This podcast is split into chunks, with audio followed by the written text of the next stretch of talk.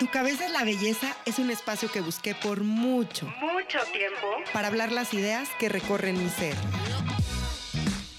Es un tributo a los pensamientos, al amor, a la vida, a los miedos, a las opiniones y cuestionamientos de diferentes temas. Soy Tessita Fitch y te doy la bienvenida a este espacio, donde podemos debatir las ideas junto con otras personas que sueñan y viven como tú y como yo. Así que estoy segura que te sentirás identificado. Quédate conmigo y descubre por qué tu cabeza es la belleza. Visítame en tucabezaslabelleza.com. Hola, hola, bienvenidos. Un capítulo más de Tu cabeza es la belleza. Estoy feliz de estar aquí un miércoles más con ustedes. Hoy traigo un tema a la mesa increíble. Como siempre les digo, ya saben que yo soy fan de decir que, que sanar está en mí, que sanar está en, en nosotros mismos y que cuando nosotros nos proponemos las cosas, lo podemos lograr. Y gracias a César Olivares conocí a Vivi López de Silanes y a Georgina Albarrán y hoy estamos aquí para hablarles de un movimiento increíble que ellas tienen que se llama Sanar está en mí y bueno, pues ahorita vamos a platicar con ellas. ¿Cómo están? Hola Geor, hola, hola Vivi. Hola, ¿qué tal? Les doy la bienvenida. Muchas gracias y gracias y gracias por habernos invitado. Estamos súper contentas de participar en este podcast contigo y de compartir estos temas que nos apasionan. Muchas gracias a ustedes por aceptar mi invitación, por ser colegas. Ustedes son las primeras personas que se sientan en el micrófono de Tu Cabeza es la Belleza teniendo un podcast. Les quiero contar que Vivi y Geor tienen un podcast que se llama Sanar está en mí, que está en Spotify y en iTunes también, sí, ¿verdad? Sí. Y ahí las pueden escuchar. Bueno, pues son mis colegas, está padrísimo su tema. Platíquenos, por favor, ¿qué es Sanar está en mí y cómo nace Sanar está en mí? Bueno, eh, Sanar está en mí nace de una intención de Giori mía de empezar a compartir un trabajo personal muy intenso que hemos realizado las dos desde hace pues más de 25 años. Eh, lo, que, lo que nosotros quisimos hacer hace siete años que empezamos con este proyecto es ayudar a las personas a través de técnicas y estrategias a recuperar el poder sobre su propia vida y su propia salud. Eh, nos encontramos en, una sociedad que, ha ido entregando su poder a otras cosas, ¿no? me duele la cabeza, me tomo una aspirina, pero nunca me pregunto por qué.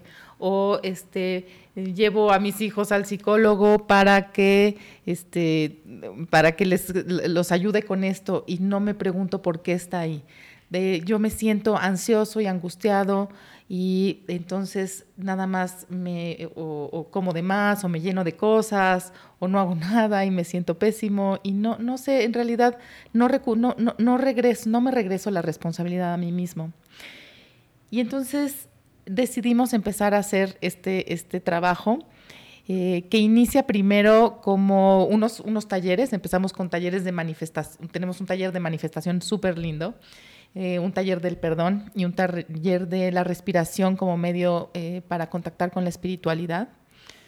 Eh, y de ahí nos viene la idea de empezar a hacer meditaciones de sanación. O sea, vimos tal necesidad en estos años de que estuvimos dando, impartiendo los talleres varias veces, este, la enorme necesidad de entrar en contacto con uno mismo, de conocer más allá de qué es lo que nos conforma y cómo poder realmente sentir la luz viviente dentro de nosotros y ese poder creativo que existe dentro de nosotros. Empezamos entonces a hacer meditaciones. Hoy por hoy tenemos más de 80 meditaciones grabadas y, escritas con música y demás. Nosotros hemos creado un método nuestro de meditación de sanación.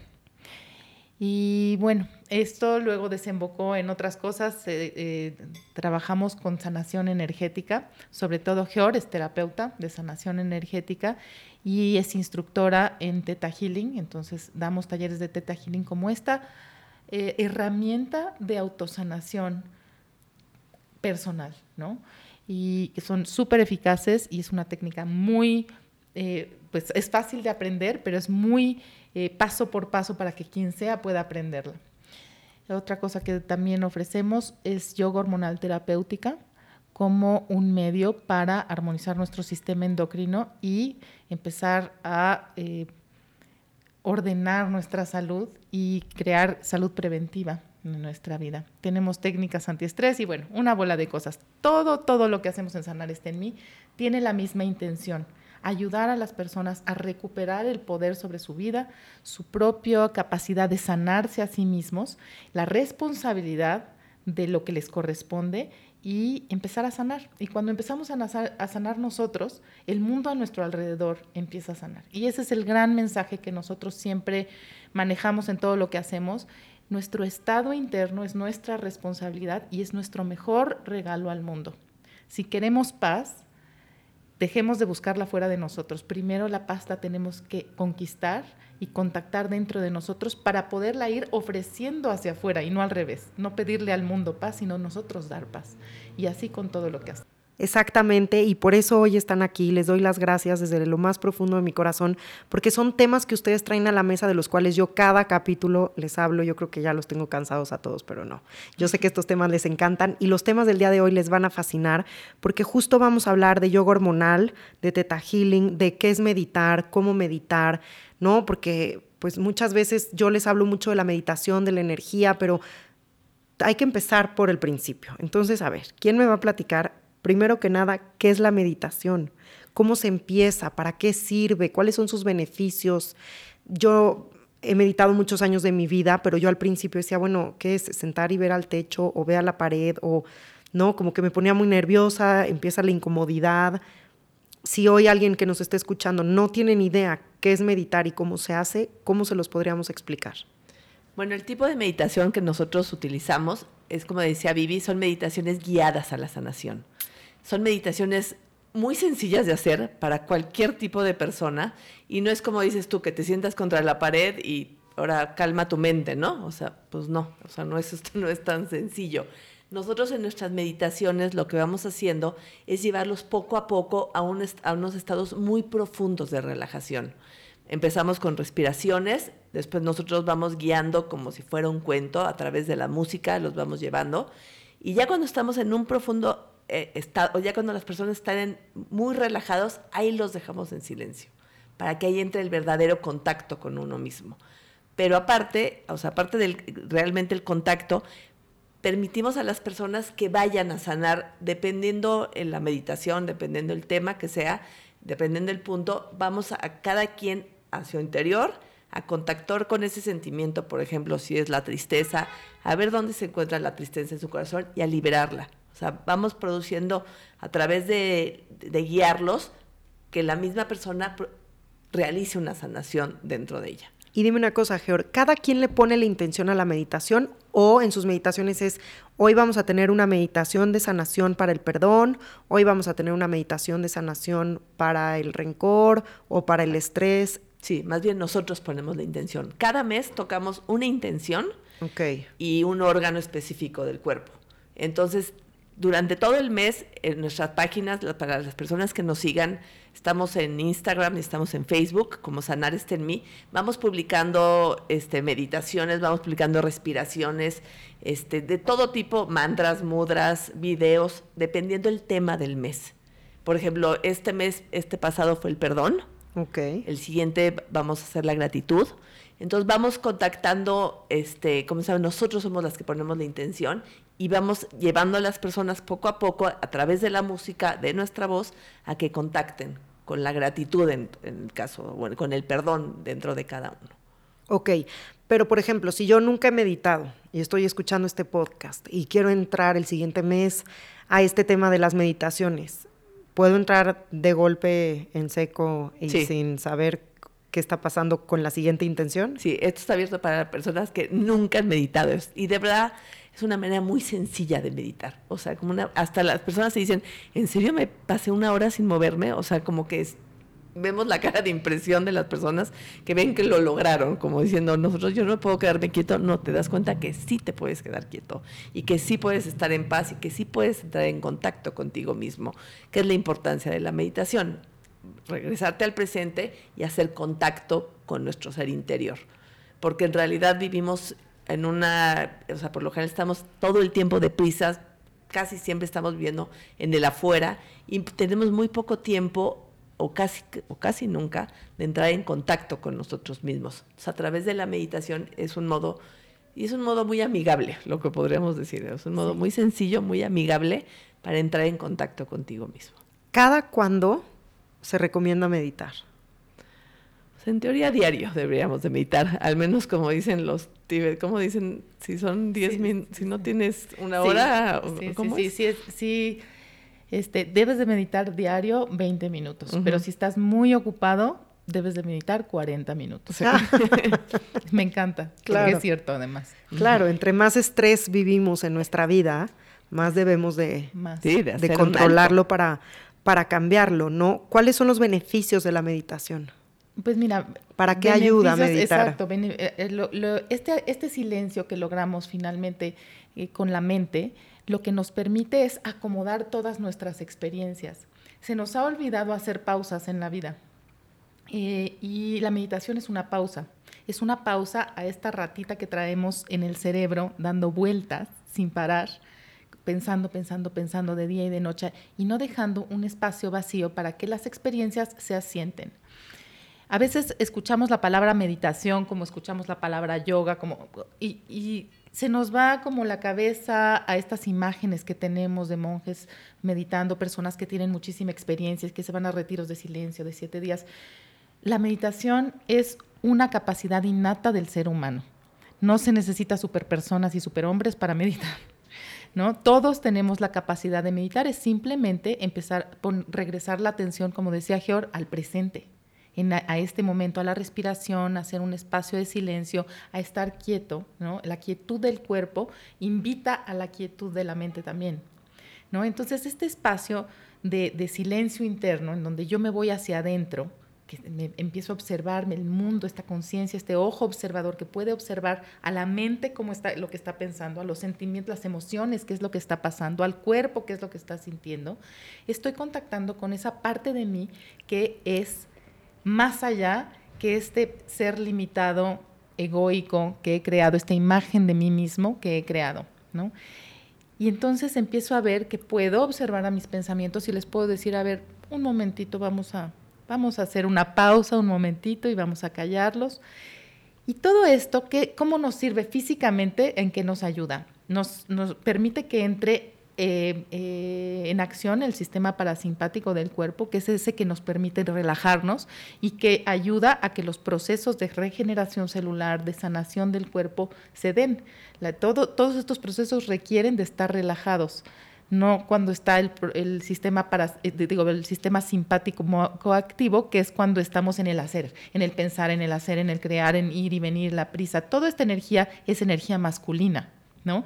Todos tenemos energía masculina. Toda esta energía de tengo que hacer una bola de cosas, esa es la energía con la que más estamos identificados todo el día necesitamos hacer más y más y más y más. Y termina el día y no hemos terminado todo lo que tenemos que hacer, Pero la parte femenina, nuestra energía femenina es la que contiene y sostiene procesos. Y eso es la meditación. Hacer un espacio, una especie de útero en nuestra mente en donde se contienen los procesos y entonces podemos empezar a identificar cómo me encuentro, hacer contacto conmigo, voltear a ver cómo están mis pensamientos, son pensamientos positivos, negativos, tristes, rápidos, este, agresivos, o sea, cómo estoy. Y en ese contacto empieza a haber una comunión entre estos dos aspectos de mí mismo, que son energía femenina y masculina, es el yin y el yang, y empiezo a hacer un centro y un equilibrio y una armonía, y entonces me siento mucho mejor.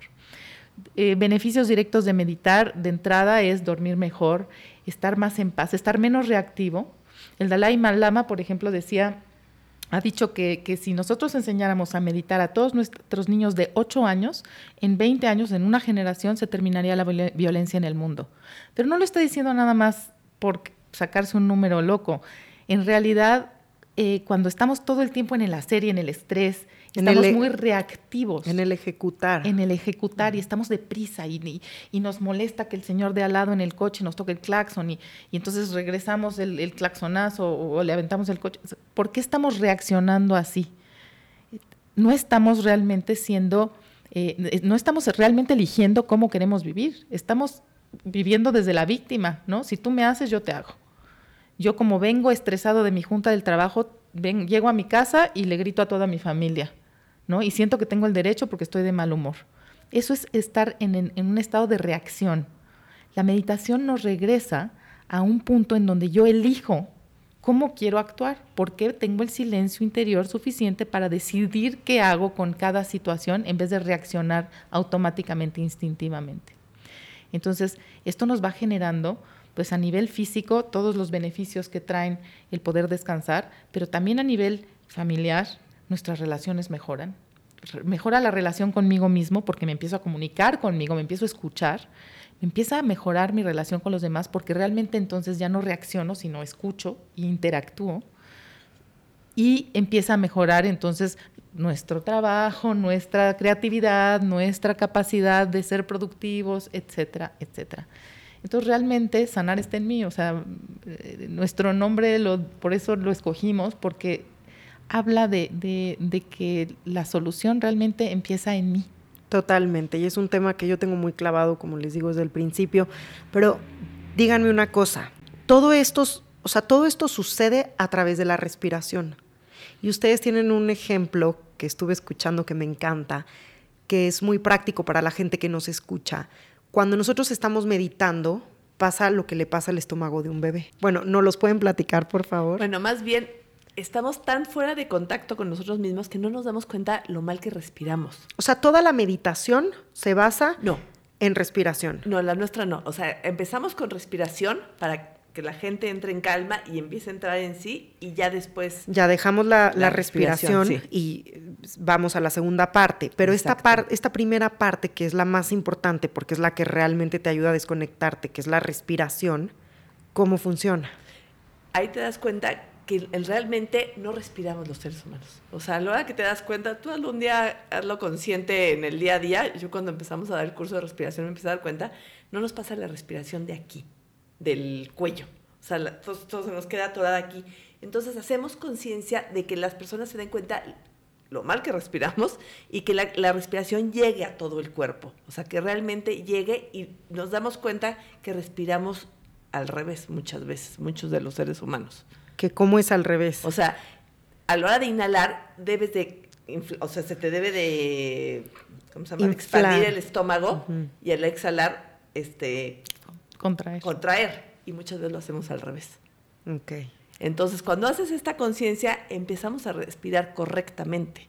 Y la respiración es una nutrición bárbara para las células, para el cuerpo, para todo, lo que nos da la respiración no nos damos cuenta. o sea, es vital para nuestra vida y en realidad respiramos, casi ni respiramos. O sea, lo respiramos muy cortado. Y entre más estresados estamos, menos, respiramos, porque ese es un, tema, ¿no? Si, si nosotros nos fijamos, yo por ejemplo les, les hago mucho el ejemplo en, nuestros cursos, en, nuestras, en, nuestros, en nuestros talleres, de que, traten de respirar con los hombros este, contraídos, echados hacia adelante y todos encorvados como, como trabajamos en la computadora, como vamos manejando, como usamos el celular, ¿no? Y les digo, hagan una inhalación profunda así, por favor. Y luego les pido, extiendan el pecho, o sea, echen los hombros hacia atrás y hacia abajo, abran el pecho e inhalen profundo. Es que te entra el triple de aire. Y yo empiezo mis talleres de yoga hormonal terapéutico haciendo un ejercicio, el más simple de respiración, el pranayama más simple que hay es la respiración yogica, respiración completa. Y con tres respiraciones de esas, que es nada más respirar profundo tres veces, o sea, no te estoy dando ninguna receta así para eh, construir el Apolo 12. O sea, no, no, o sea, realmente es respirar. Es back to basics. Back to basics, te empiezas a dar, o sea, se te abre la mente, empiezas a escuchar mejor, te relajas tres respiraciones. O sea, realmente las cosas es, es, regresar a respirar bien. ¿Y por qué entonces nosotros, por qué empezamos la meditación con respiración? Una, porque como dice Georg, nos ayuda a traer a la gente al presente, a relajarse y empezar a oxigenar ese cerebro que, que está contraído y que está estresado, ¿no? ¿Por qué nos sentimos estresados? Porque no hay oxígeno.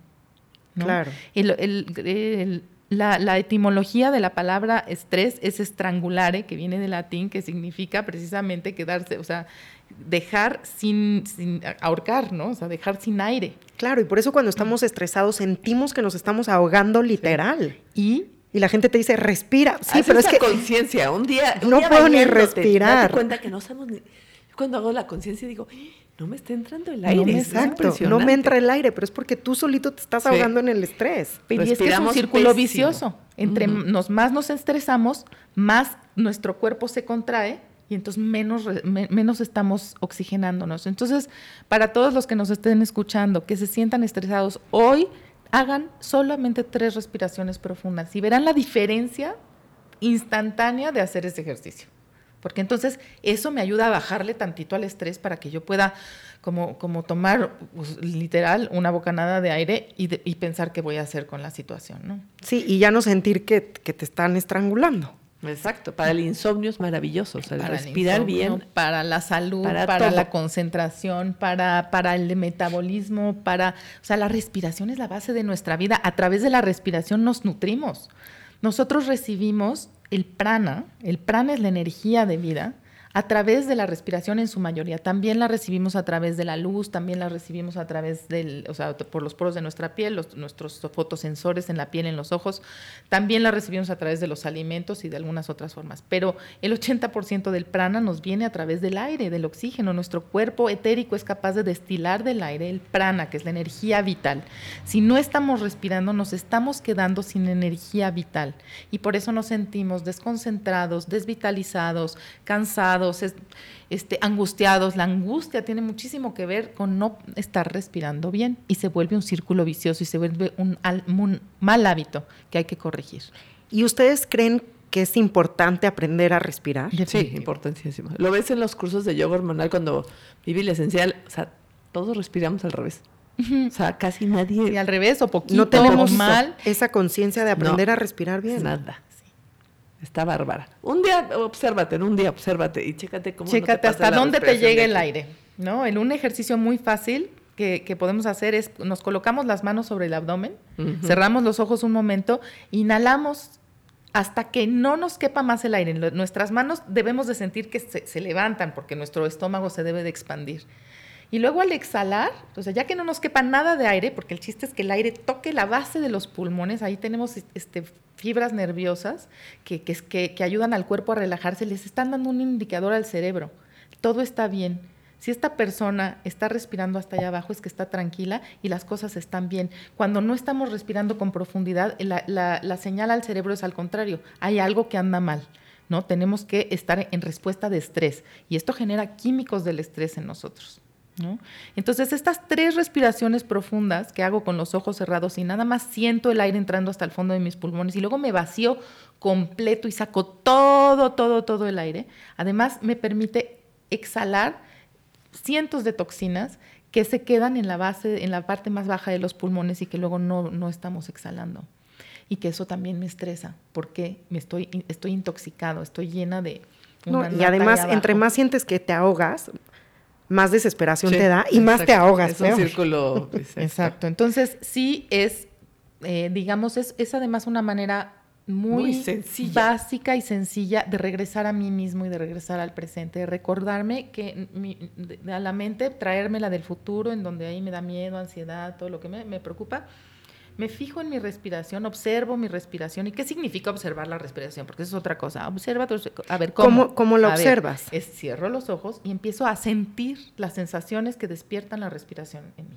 Entonces inhalo y al inhalar imagino que el aire entra y que roza las paredes internas de mi nariz, cómo se van llenando, voy sintiendo cómo se expande mi, el pecho, cómo se infla mi abdomen con la inhalación y luego cambio y exhalo y al exhalar entrego y voy sintiendo lo que siente mi cuerpo al soltar el aire, al deshacerse de todo eso, la diferencia de la temperatura del aire al salir.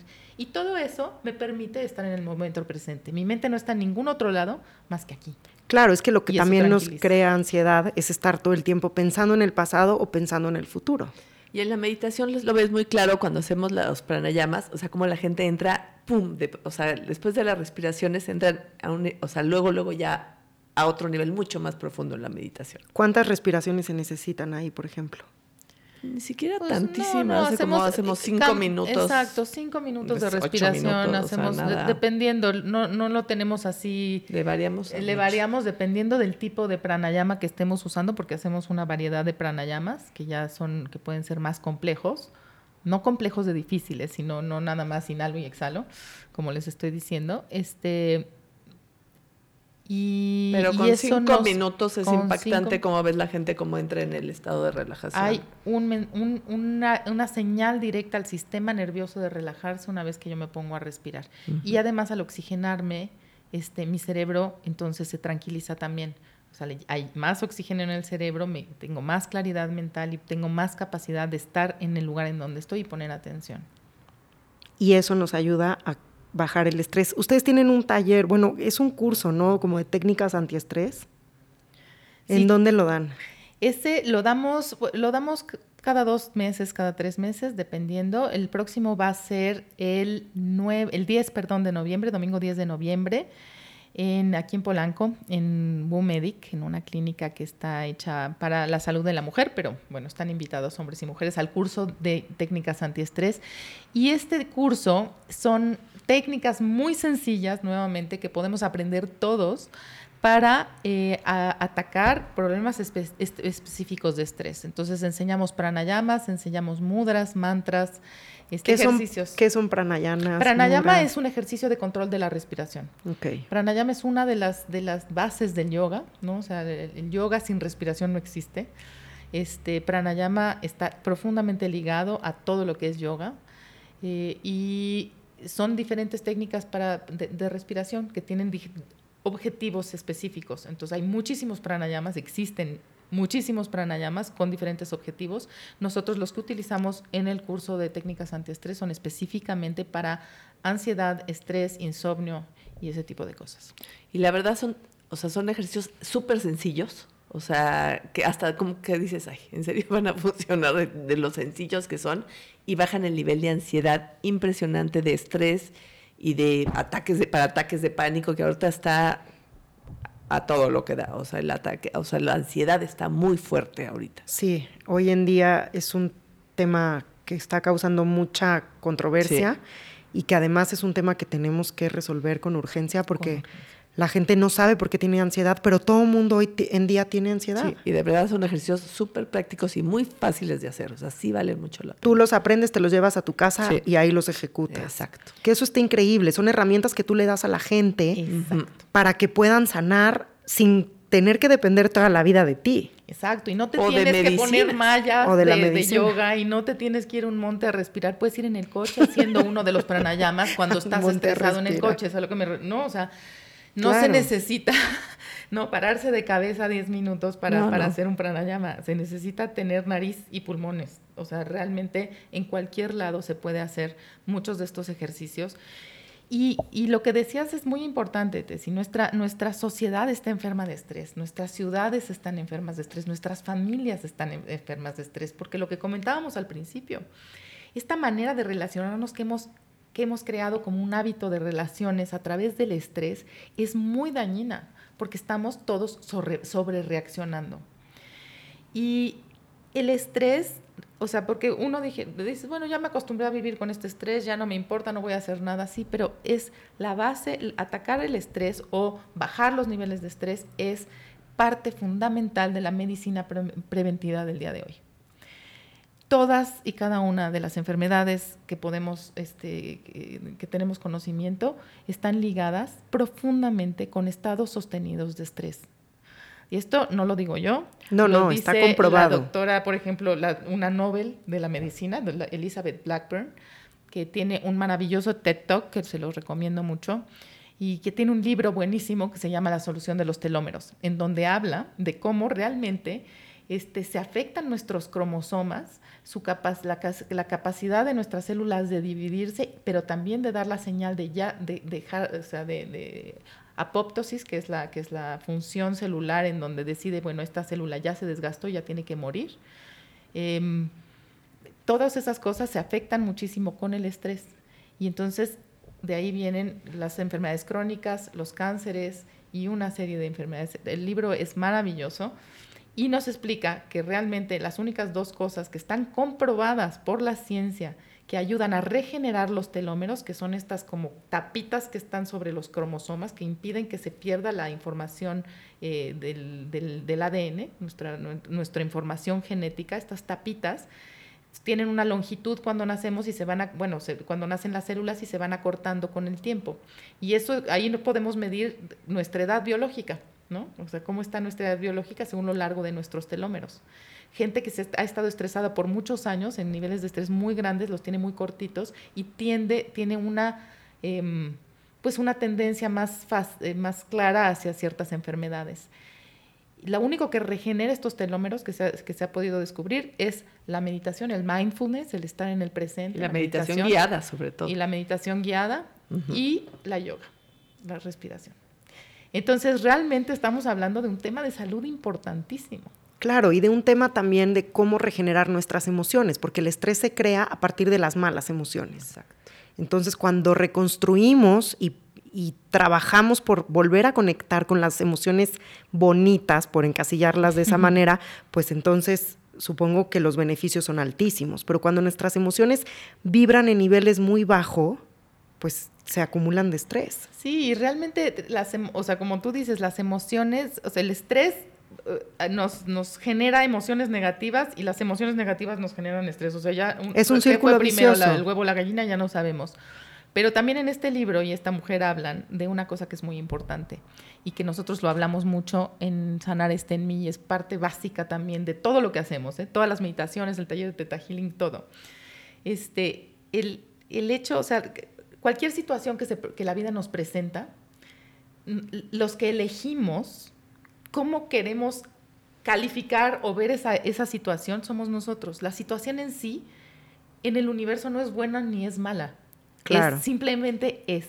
Y nos está brindando una oportunidad. Nosotros siempre decimos, preguntamos a las gentes con las que trabajamos, ¿cuál es la intención amorosa del universo para mí con esta experiencia?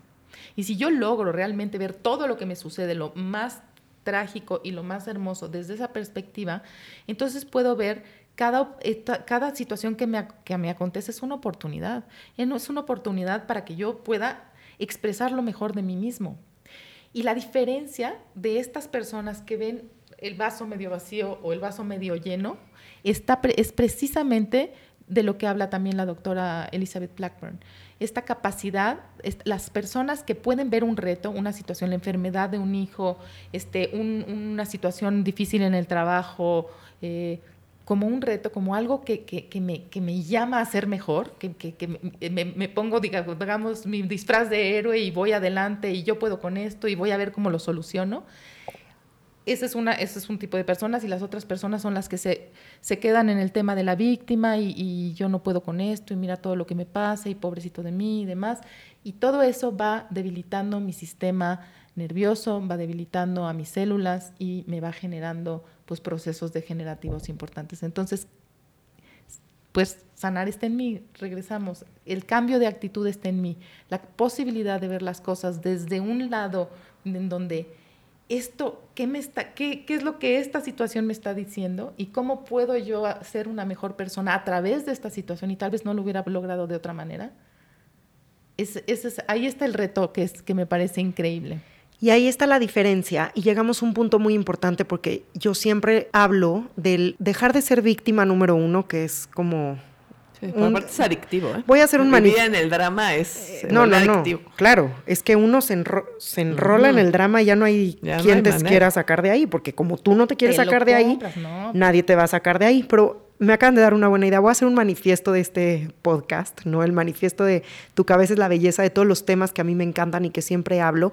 Y llegamos a un punto muy importante que es, a partir de toda esta situación, ¿no? Como, como venimos diciendo, dejar de ser víctimas y preguntarnos para qué. Nos encanta vivir en, es que ¿por qué a mí?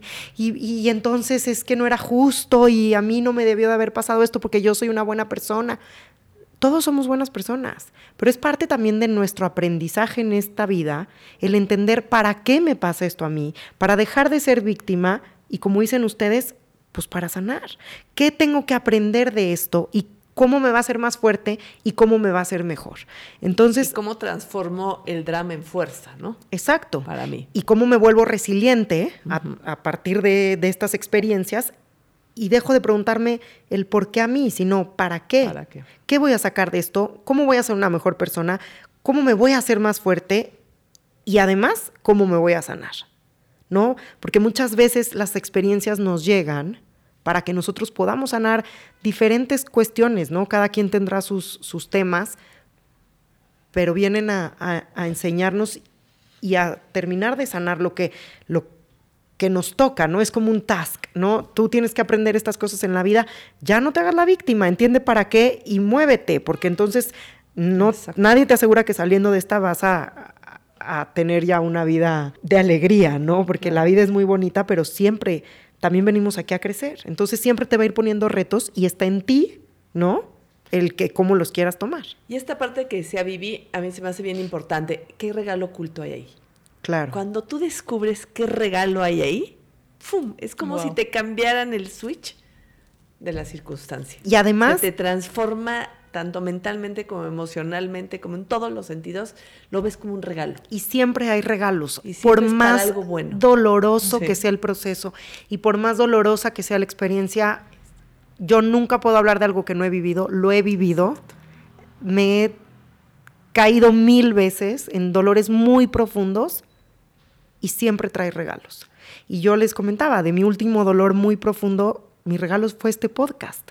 Y mi regalo es poder ayudar a la gente, poder transmitir esta información.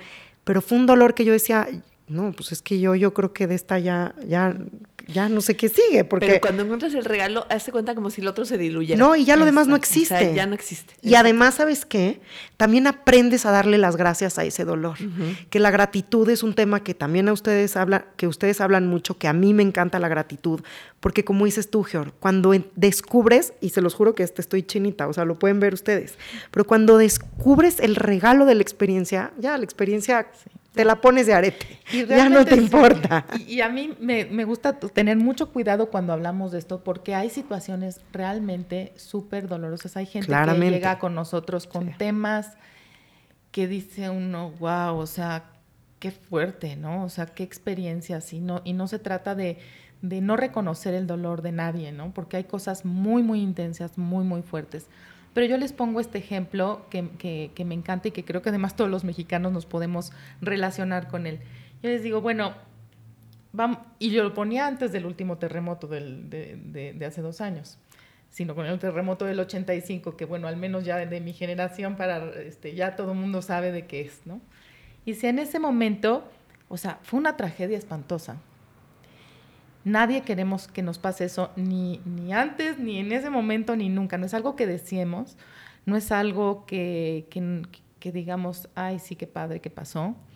Pero, ¿cuál es el regalo que nos dejó a nosotros los mexicanos? Nosotros, a partir del terremoto del 85, y quien tenga este, cuarenta y tantos este, sabrá de lo que le digo, nos descubrimos los mexicanos como un pueblo solidario. Los niños, los jóvenes en la escuela en ese, tiempo aprendimos el significado de la palabra solidaridad que no teníamos ni idea de qué era. ¿no? Y, y, ahora sabemos, todos los mexicanos, si les preguntas una, o sea, como una, como una característica, te van a decir, el mexicano es solidario. Y viene de ahí, de esa experiencia tan tremenda que nos, que nos sacó de la apatía para salir a las calles, ayudar a las gentes, agarrar palas, hacer sándwiches, ayudar en, los, en las enfermerías, hacer lo que mucho o, o poquito que podíamos como niños, jóvenes, adultos y demás, para, para que el, evento trágico que nos sucedió, profundamente doloroso, una, una herida grande en este país, nos, nos hiciera, nos, nos, sacara el coraje, la valentía que tenemos dentro y ese gran corazón que tiene el mexicano. Y ese es el regalo oculto, esa es la bendición detrás de eso. Pero además, fíjate qué gran regalo, porque ustedes descubren esa, ese compañerismo, ¿no? En los mexicanos, esa solidaridad. Pero el regalo sigue porque hace dos años ustedes nos inculcaron a nosotros, ¿no? O a las generaciones más jóvenes, el compañerismo otra vez. O sea, había que hacer. nosotros aprendemos de los que están arriba.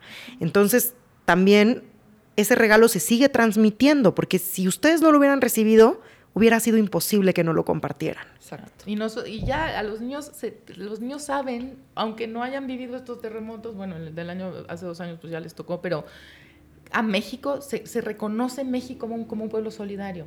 Y fue gracias a esa trágica experiencia. Y lo mismo podemos pensar de cualquier situación dolorosa o, lastimosa para, para cada una de nosotros cuál es el regalo oculto para nosotros en esa experiencia, qué descubrimos en nosotros, cuál es nuestra oportunidad. Los mexicanos pudimos habernos sentados a ver la tele y a llorar enfrente de la tele de la tragedia del terremoto del 85. Claro. Pero no lo hicimos. Sacamos lo mejor de nosotros y esa ahí está la diferencia. Esa es la clave porque eso fue nuestra elección. Claro. Y te preguntas cuál es tu capacidad, cuáles son tus límites. Te das cuenta que los límites no existen. Y hoy como mexicano vas a otros lados del mundo y es como México unido jamás será vencido. ¿No? Hoy también traigo yo este tema muy clavado de seguimos poniendo toda nuestra fe en nuestros gobernantes. No, empecemos por nosotros mismos. Yo siempre les digo, dejemos de ser luz en la calle y obscuridad en nuestras propias casas, ¿no? Casas me refiero a tu cuerpo, a tu alma, a tú como persona y empecemos a hacer luz para nosotros y después podamos ser luz en la calle y dejemos de poner nuestras expectativas en alguien más. Nadie nos va a venir nunca ni a salvar, ni a sanar, ni a rescatar, porque si uno mismo no quiere ser rescatado, nunca nadie te va a poder rescatar. Y muchas veces no queremos hacer el cambio dentro de nosotros. O sea, ¿cómo esperamos que se haga como país o como gobierno? O sea, si, o sea dentro de nosotros nos para el policía, la corrupción, o sea, la mordida, o sea, hay miles de cosas que seguimos usando productos que contaminan porque es más cómodo, o sea, hay miles de cosas que no estamos dispuestos a hacer ni exterior ni interiormente. Entonces no nos podemos sentar, yo opino siempre lo mismo. No, y además está grueso. El otro día estaba en una comida con un amigo con un nivel de educación alto, ojo, no me refiero a nivel económico, sino una persona que hizo una carrera, tiene una maestría, ¿no? Pensante, leído y me dice, pues es que yo estoy esperando a que nuestro presidente haga algo. Yo pensé que me lo decía en broma. Me quedé anonadada. Y le dije, ¿es en serio lo que me acabas de decir? Y me quedé impactada porque dije, ya entendí por qué estamos como estamos. Porque seguimos esperando a que los otros hagan por nosotros. Haz primero por ti. Deja de esperar nada de nadie y empieza a actuar. Ahora. ya que hagamos conciencia que nuestros pensamientos afectan, que nuestras palabras afectan, que lo que sentimos afecta a todo el mundo, ahí va a empezar a hacer el cambio. O sea, no vivimos aislados. Todo, afecta, todo nos afecta a todos. Entonces el cambio tiene que estar, siempre lo decimos, la mejor, nuestra mejor contribución al mundo es nuestro estado interno. Si nosotros estamos en paz, generamos paz. Exactamente. Estamos en violencia, generamos violencia. Hace un par de semanas escribí una columna eh, en donde hablo de la urgencia, ¿no? Vi esta película del Guasón que me impactó y habla de un tema que venimos platicando durante este ratito que hemos estado aquí, de tú, le, tú tiras a matar al otro y entonces luego el otro reacciona y te preguntas, pero yo no hice nada. Pero si el que está loco eres tú. Claro, pero tú me agarraste a patadas en el piso y tú esperabas que yo no reaccionara. ¿no? Entonces es cómo nuestras acciones afectan a los otros y luego escondemos la mano, ¿no? Porque es bien fácil tirar la piedra y luego esconder la mano. Pero desde dónde, y ahí justo al final hablo en mi columna de, desde dónde también estamos trayendo hijos al mundo, ¿no? Desde qué conciencia, desde, desde qué sanación interior, desde qué proceso, desde qué gratitud. Y ese es un tema que me encanta de ustedes, que también habla mucho de la gratitud y del perdón, ¿no? La importancia también del perdón, porque muchas veces, como decía Vivi hace unos momentos, nosotros no somos nadie para juzgar las situaciones de los otros. Siempre debemos de voltear a ver arriba y abajo porque siempre va a haber mejores y peores situaciones que las tuyas. Pero desde dónde las agradeces y desde dónde te perdonas también a ti mismo, ¿no? para poder decir, ok, me perdono porque yo solo o yo sola me puse en esa situación. Hoy voy a descubrir ese regalo, pero primero me tengo que perdonar. Y esto que decías de violencia, después la violencia empieza como nosotros mismos, o sea, cómo nos hablamos, lo que nos decimos, lo que nos criticamos. O sea, si queremos que haya un cambio en el exterior, tiene que venir del interior. Y siempre cuidar. No hay manera que cambie algo externo si el cambio no está interno. Exacto, siempre cuidar nuestros pensamientos, nuestras palabras, lo que nos decimos, cómo nos hablamos, en qué tono lo hace. Que enjuiciamos, lo que decimos, o sea, finalmente es todo hacia nosotros. Entonces, si queremos un cambio en nuestra vida, tiene que venir desde adentro. No, el cambio no se da fuera. ¿Cómo perdonamos? ¿Cómo perdonamos? ¿Es una pregunta? Es una pregunta para ustedes. Sí, sí. Es, ¿Qué pasa es- con nuestro cerebro y nuestras emociones cuando nos perdonamos principalmente a nosotros mismos? pues o- mira, el- Perdón, o cuando nos enferma el resentimiento, o sea, porque pues tú tienes dos monedas al aire. O no te perdonas y vives en el resentimiento, o te perdonas y entonces escoges el camino de la libertad. Pero todo, todo este juego de emociones, ¿cómo afecta a nuestro cerebro? Y ustedes son expertas, platíquenos. Pues mira, nosotros el, el- el tema del perdón nos parece un tema fascinante. Una, porque lo hemos trabajado nosotras mismas profundamente durante muchos años. Y sí les digo, es un camino, es un, es un camino de evolución, el perdón. Es un camino, es, es un camino espiritual. Tal vez el único, o sea, o el más claro de todos ellos. Eh, el perdón es una gran herramienta y, y hay que como que deslindar y entender realmente a- qué significa, ¿no? Porque está como muy manoseado el término y a veces no entendemos. Parece que si perdonamos a alguien estamos justificando sus acciones o le estamos concediendo algo. Eh, A mí hay una imagen que me encanta, que, o sea, una, una alegoría que dice, bueno, el perdón o el resentimiento es como un carbón encendido. Quien mantiene el carbón encendido en su mano es el que tiene el resentimiento, que está esperando a ver a qué horas pasa aquella persona que le hizo algún daño para aventárselo. ¿A quién le hace más daño? A la persona que tiene el carbón encendido en la mano este, guardado durante días hasta que pasa la persona y se lo avienta, o a la persona que se lo aventó. O sea, Porque a lo mejor ni siquiera nunca pasa a la otra Exacto, persona. o no pasa, o pasó momentáneamente y el carbón le pegó aquí, y le rebotó y dijo, ay, ouch, ¿no? y en cambio uno se está amargando la vida con esos sentimientos, esas sensaciones que, ojo, no nada más son sentimientos y sensaciones, y esto es un punto clave que tocó Geora hace un momentito. Esos pensamientos, esas emociones que, traemos dentro y que, de las cuales creemos que las tenemos todos en secreto y que nadie se entera de ellas, todo- las estamos transmitiendo a todo el mundo y además nos están enfermando porque todos estos pensamientos generan emociones. Esas emociones son eh, consecuencias, son de una reacción química en nuestro cuerpo. Sin los químicos de la alegría, los químicos, o sea, sin el pensamiento que me genera alegría, no puedo producir seno- serotonina. Sin el pensamiento que me genera este, las, este, hormonas del estrés, como el cortisol, la adrenalina y demás, no puedo generar sentimientos de resentimiento. Entonces, son químicos que están erosionando nuestro sistema nervioso en primer lugar y todo nuestro cuerpo. Entonces es por salud.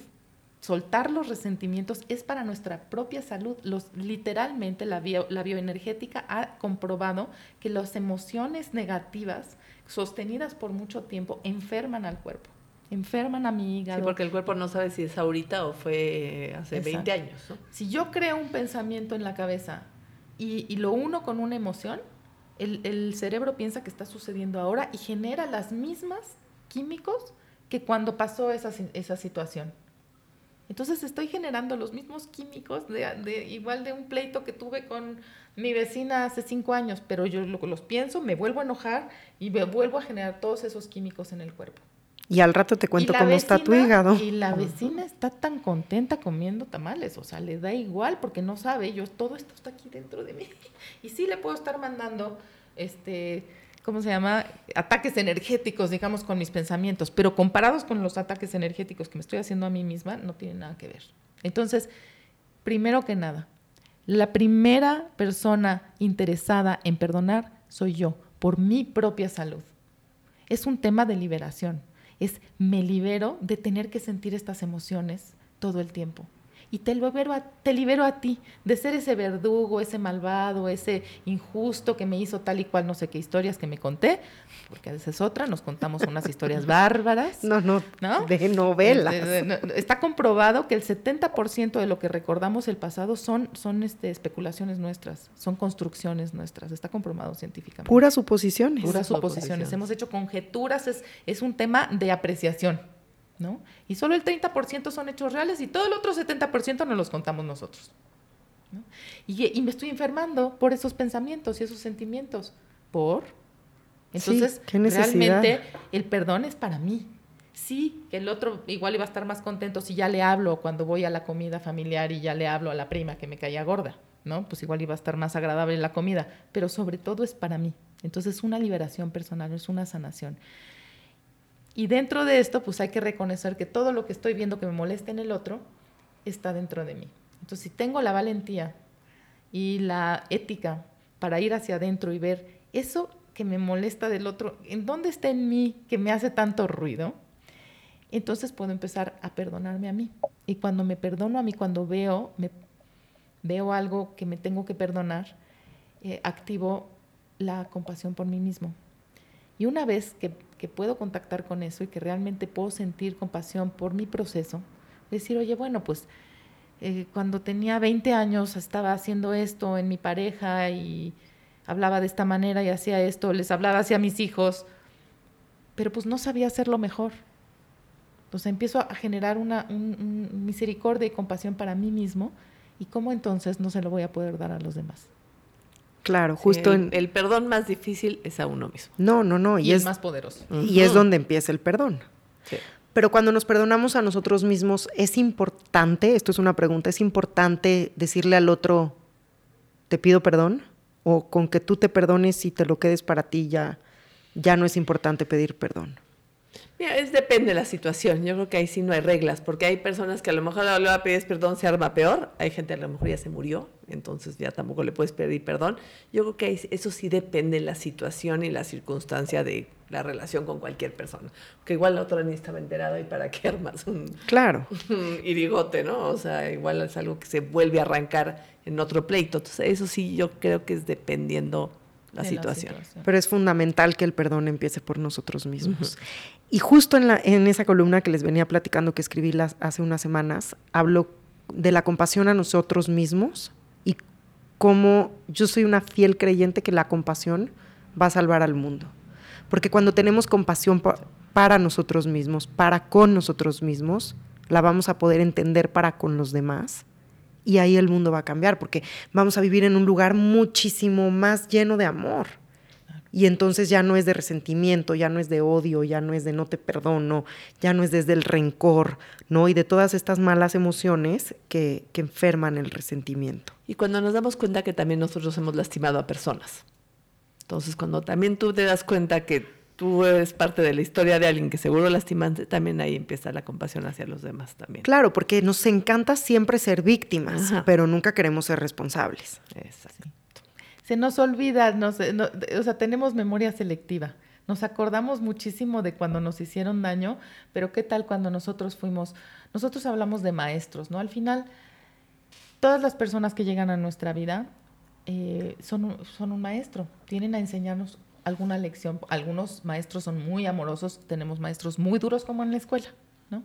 Pero tal vez las lecciones más importantes las aprendemos con esos maestros bien duros. Y entonces podemos ver también eso como decir, oye, bueno, esta persona me vino a enseñar esto. Si yo lo logré aprender, doy las gracias por la lección. Pero también me pongo a ver yo, en dónde o para quién he sido yo un maestro difícil o cruel o duro, ¿no? Y seguro que me encuentro un par. ¿No? Claro, y, seguro que me encuentro un par. Y ahí también entra el perdón. Exacto. Y la gratitud. Y la compasión.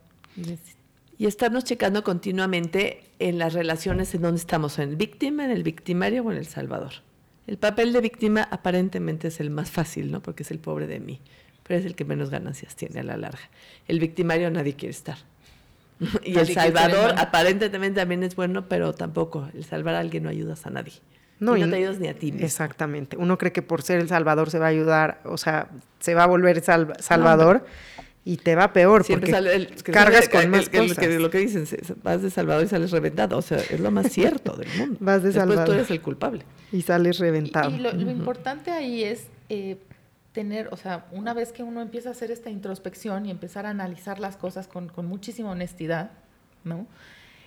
Eh, empieza a poder ver cómo y cualquiera de estos eh, papeles, víctima, victimario o salvador, nace de una herida profunda.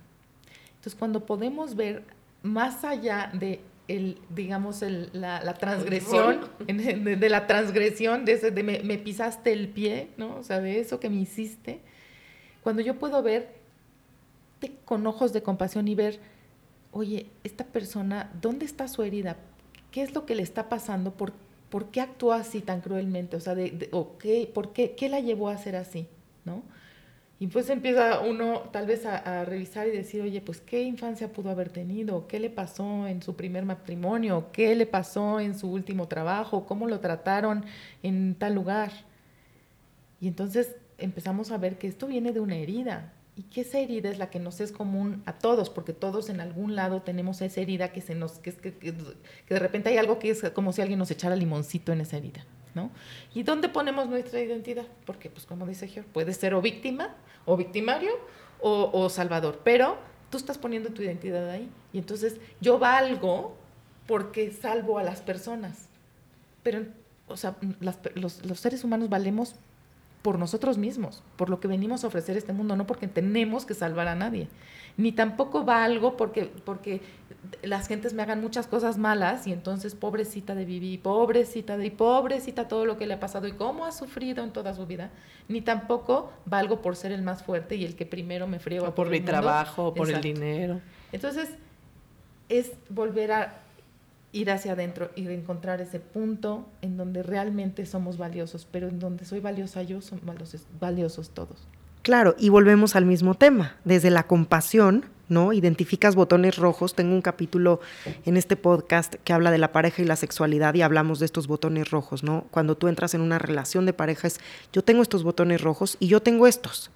Desde la compasión, entender también desde dónde viene el otro, cuáles son sus botones rojos y desde el amor poder sanar, ¿no? Como que desde el amor te identificas y dices, ok, pues tú también la estás pasando mal y yo también, y a los dos nos echaron limón en la herida, y, cómo vamos a salir, en vez de, no, pues si tú te estás ahogando por el mismo tema, en vez de partir la tabla y ten la mitad y yo la mitad y nos salvamos los dos, no la pasamos empujando al otro, ¿no? A ver quién puede más y a ver quién se salva primero, y al final los dos vamos a morir ahogados.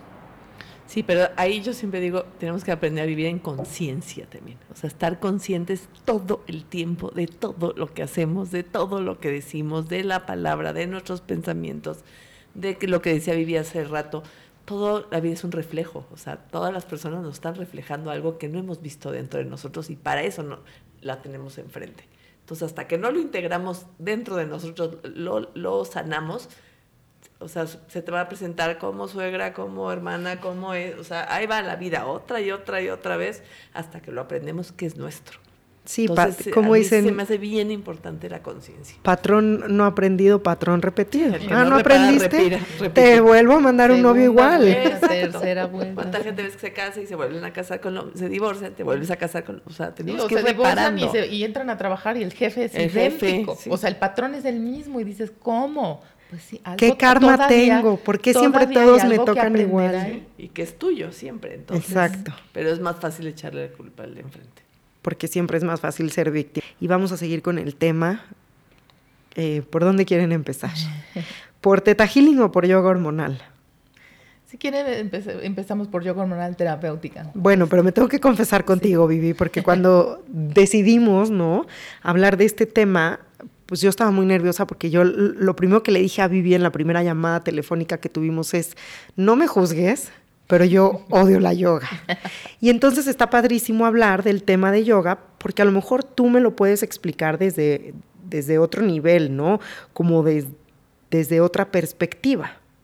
Yo soy una persona mucho más activa en donde a mí el box me ayuda más, el tema de la yoga me pone un poco nerviosa porque me aburro, me caigo, no puedo, no soy lo suficientemente elástica, pero sé que yoga hormonal no tiene mucho que ver con yoga. Platícanos qué es, para qué nos sirve, quién lo puede hacer, es para hombres y mujeres, ¿de qué se trata? Te platico un poquito, pero me gustaría nada más tocar muy someramente realmente el significado del yoga porque también es una cosa que creo que está muy mal entendida en Occidente y en México tal vez, em, en donde se cree que yoga es una clase en donde la gente se para de cabeza y hace contorsiones con el cuerpo y es muy elástica y se ve, se ve guapísimo en mayas.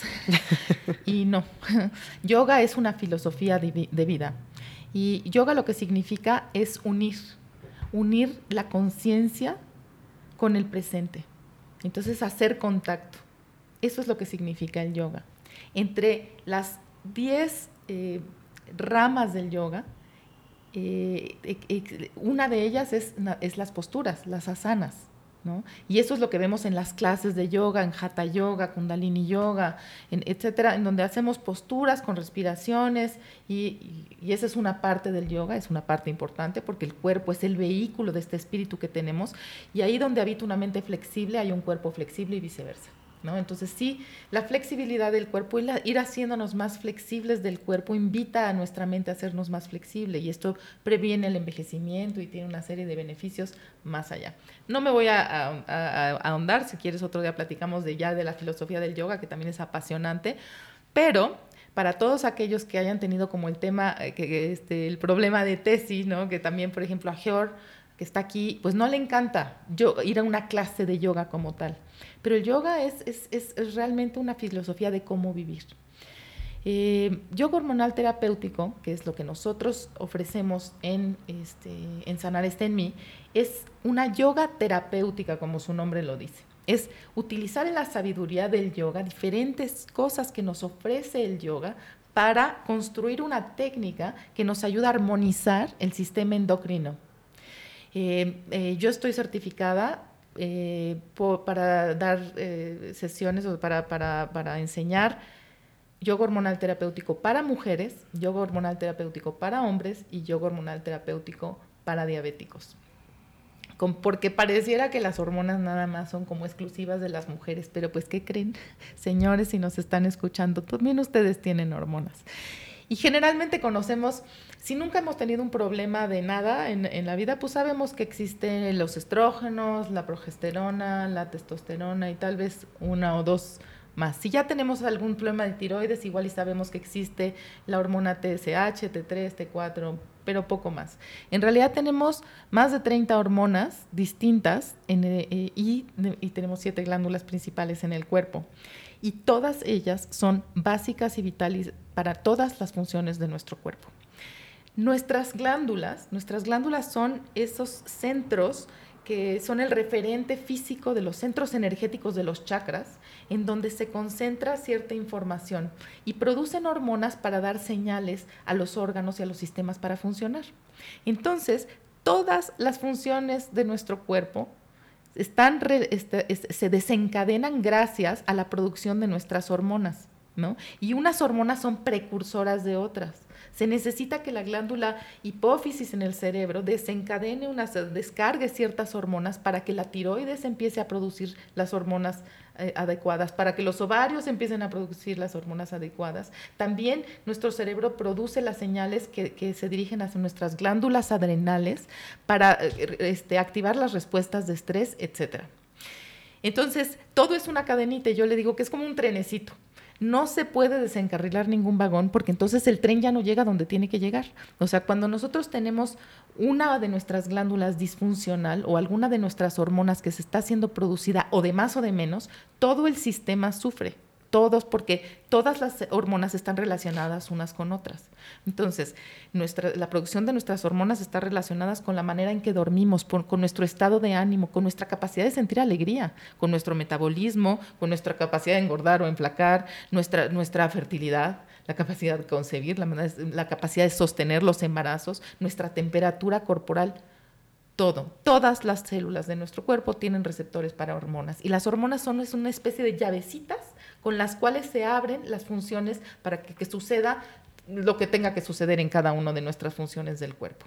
Entonces, diciendo esto, el sistema endocrino que desafortunadamente conocemos poco eh, en general, es de vital importancia para nuestra salud y nuestro bienestar, tanto físico como mental como emocional.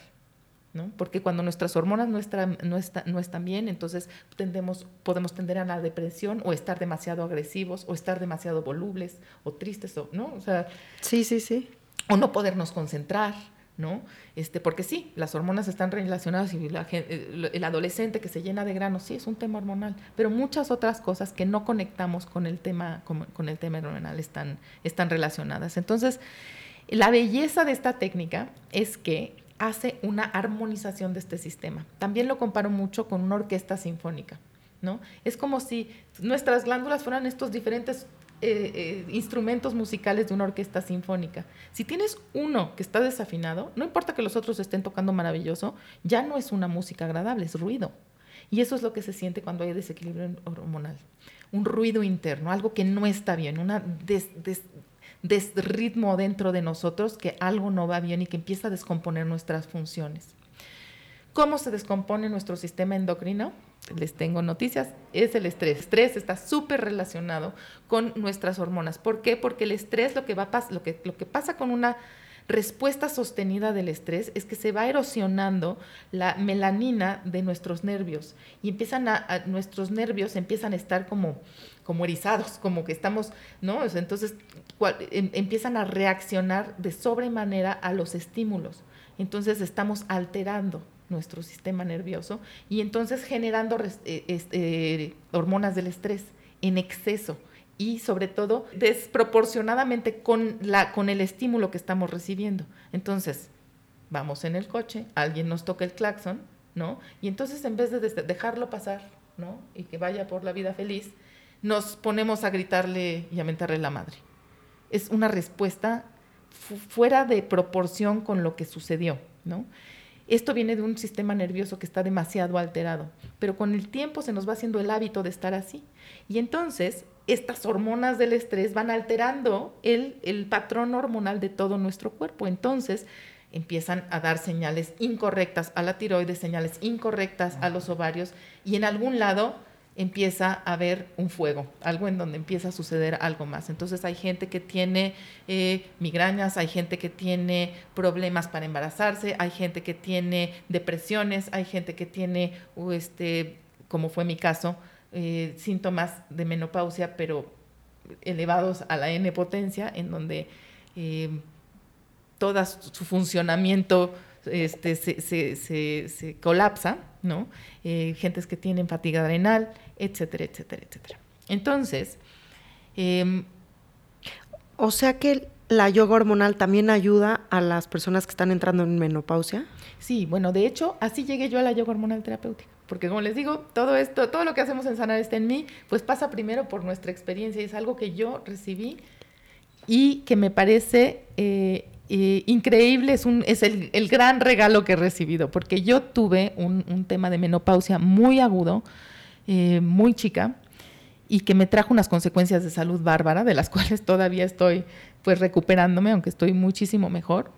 Pero yo hacía yoga eh, desde hace mucho tiempo, como parte de mi rutina. Yo era maratonista, yo corrí 10 maratones, eh, soy cuarto dan de karate, entonces era deportista de alto, alto rendimiento tenía dos trabajos, tenía unas hijas adolescentes, estaba, estaba divorciada, entonces las educaba solas, o sea, estuve en un momento de muchísimo estrés en mi vida, que luego comprendí que pues ahí estuvo, digamos, la, el origen de, mi desequilibrio hormonal. Cuando empiezo a tener estos temas fuertísimos hormonales, eh, pues pasé por eh, nutriólogos, endocrinólogos, este, ginecólogos, etcétera, etcétera, etcétera. Y aunque me ayudaron hasta cierto punto, eh, no lograban quitarme los síntomas en su totalidad y la verdad es que yo la estaba pasando muy mal. Me fui a la India a certificarme eh, como maestra de yoga y ahí conocí a una persona que me dijo, oye, es que hay una señora, una brasileña, Dina Rodríguez, que da talleres para, preparar a maestros de yoga para hacer, eh, certificarse en yoga terapéutica para hormonas. Y bueno, pedí su libro, nunca llegó, estaba yo desesperada, tan desesperada que me fui a Berlín a, tomar el curso. Eh, Georg, que está aquí sentada enfrente, no me dejará mentir, o sea, tenía yo de a 40 o 50 bochornos al día. En las noches me cambiaba de pijama dos o tres veces. Mientras Georg y yo trabajábamos, me quitaba y me ponía el suéter así con empapada de sudor 10 o 12 veces, ¿no? En tres horas que, que estábamos trabajando. Y me voy a, tomar, este, te digo, en un acto de desesperación, lo hice para mí, me fui a certificar porque era la manera de llegar a, la técnica. Y a las dos semanas, dos semanas, bajé de 50 bochornos a cuatro bochornos y dije yo, a ver, yo de aquí soy, esto es una maravilla. No te voy a decir que todos los síntomas se me quitaron así de rápido, pero lo que sí te puedo decir es que hoy me siento mucho mejor, mejor que hace nueve años que empecé con este tema mucho mejor. ¿no? Eh, todos mis síntomas están a raya y aunque sigo eh, luchando con algunas cosas, me siento bien, me siento contenta, me siento fuerte, me siento llena de energía, duermo bien, mis estados de ánimo son, son este, están eh, armónicos, ¿no? Y todo esto realmente se lo debo a la práctica de esta yoga terapéutica. Pero ¿cómo empieza, cómo es esta práctica? ¿Cómo se empieza? ¿Cómo se lleva a cabo? ¿Es en un tapete de yoga? ¿Es en un salón de yoga? ¿Es con música? ¿Te paras de cabeza? ¿Saludas al sol? No hay saludos al sol. Este, ¿Cómo es? Y, no se necesita ser flexible, como decíamos. En realidad, si yo, no, si yo te presento la pura técnica y no te digo que es yoga, este, igual ni, te enteras si tú no conoces el yoga. Es una, es una especie de gimnasia, digamos, que utiliza muchísimo la respiración y utiliza posturas de yoga, mm, eh, posturas en movimiento también. Utiliza, eh, utilizamos mudras, que son posturas con las manos, mantras, que son frases que, cantadas, estamos utilizando la voz. Una técnica que se llama yoga nidra, que es la llamada yoga, yoga del sueño que es muy, muy potente, y visualizaciones, este, una técnica eh, tibetana de circulación de energía. Entonces, todo esto que les estoy diciendo arma una técnica que permite este, armonizar de manera muy eficiente nuestro sistema endocrino. Entonces, no estamos apuntándole como, como cuando vamos al ginecólogo y le decimos, ah, es que tenemos este síntoma y nos dan algo para los estrógenos o para los ovarios. No estamos aislando glándulas, estamos trabajando con toda la orquesta hormonal. Y es una rutina, o sea, es en dos días, o sea, el, taller. el taller es de dos días, por lo general lo da bien sábado y domingo, de 8 a 2. Es una rutina que te aprendes y te llevas a tu casa. Ah, justo esa era mi pregunta. O sea, yo voy a mi clase de pilates o voy a mi clase de box ah, o cómo es la yoga no, hormonal. Esta es una maravilla porque es una rutina que tú te aprendes y tú te la llevas a tu casa y tú la haces una, tres veces a la semana, seis veces. Digo, lo ideal es hacerla varias muchos días a la semana, pero eso sí ya depende de cada quien. Pero ya te lo llevas. Ah, no es una clase a la que vas y se acabó. Te, explico, mira, el taller consiste, como decía George, son dos días, 12 horas de taller, en el cual yo les enseño la técnica, que consta de uh, ciertos ejercicios de calentamiento, de, de, ciertos ejercicios de yoga hormonal terapéutica específicamente para las glándulas y de técnicas antiestrés. Entonces, con este abanico de ejercicios te los o sea, bueno, los enseño durante los dos días del taller. Luego les doy 21 días de seguimiento vía WhatsApp, en donde les estoy mandando fotos, videos, audios. Sí, por si se te olvidó. Para que, ¿no? Damos clases de repaso para que las gentes puedan regresar a practicar con nosotros. Pero la idea es que sea algo que puedes hacer muy fácil. Solo necesitas, no necesitas ni tapete de yoga si no quieres. Es más cómodo hacerlo con un tapete de yoga, pero vaya. O sea, lo puedes hacer en tu sala, en cualquier lugar eh, cuando ya te aprendes la técnica, la logras hacer en 35 minutos. Mínimo debemos de hacerla tres veces por semana, máximo seis. Las mujeres, por ejemplo, que tengo con mucha prisa de tener resultados, como fui yo en ese momento, que estaba desesperada, ya no sabía qué hacer, me estaba volviendo loca.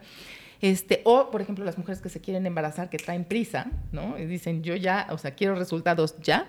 Entonces se ponen a practicarla seis veces a la semana y con resultados realmente impresionantes en muchísimos de los casos, que eso es lo que es, es padrísimo, ¿no? O sea, podemos ver los resultados en nosotros muy pronto, o sea, inclusive al, día siguiente del primer día de taller ya tengo personas que me dicen, es que ya tuve mi menstruación y después de seis meses que no había menstruado.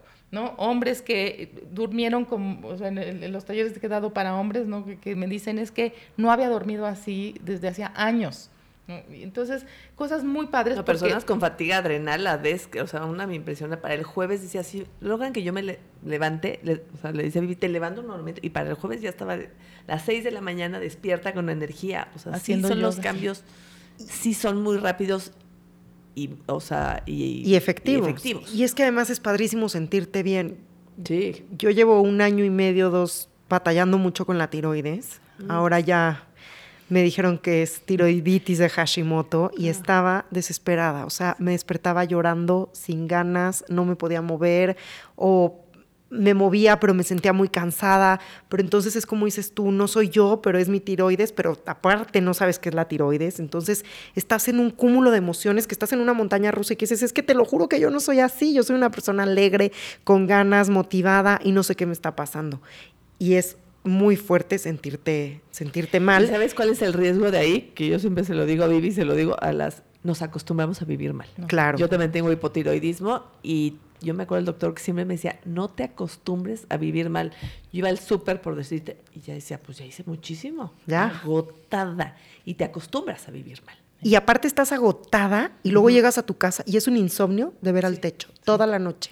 Es que la tiroides. No, está grueso. La tiroides, la glándula maestra, o sea, ¿sabes cuándo la gente se entera que tiene tiroides? El día que tiene un problema de tiroides, que es increíble. Y, hable, y, y, digo la gente, y yo me incluyo. O sea, hasta el yo que no, hasta el día que tuve estos problemas, no me enteré ni de que estas cosas ni existían, ni para qué servían.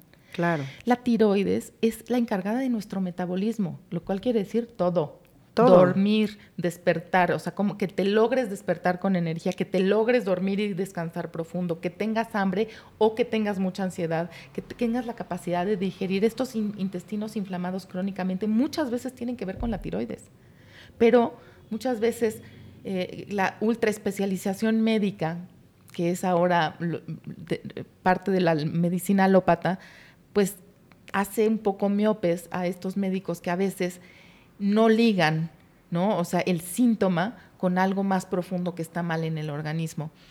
Y lo que está increíble de yoga hormonal terapéutica es que sí nos toma en cuenta como un todo. O sea, somos un organismo complejo que además tenemos eh, nuestra naturaleza física, pero nuestra naturaleza mental, pero nuestra naturaleza emocional y espiritual. Y todo eso está correlacionado. ¿Y cómo hacemos para que ese, ese conjunto empiece a trabajar nuevamente armónico?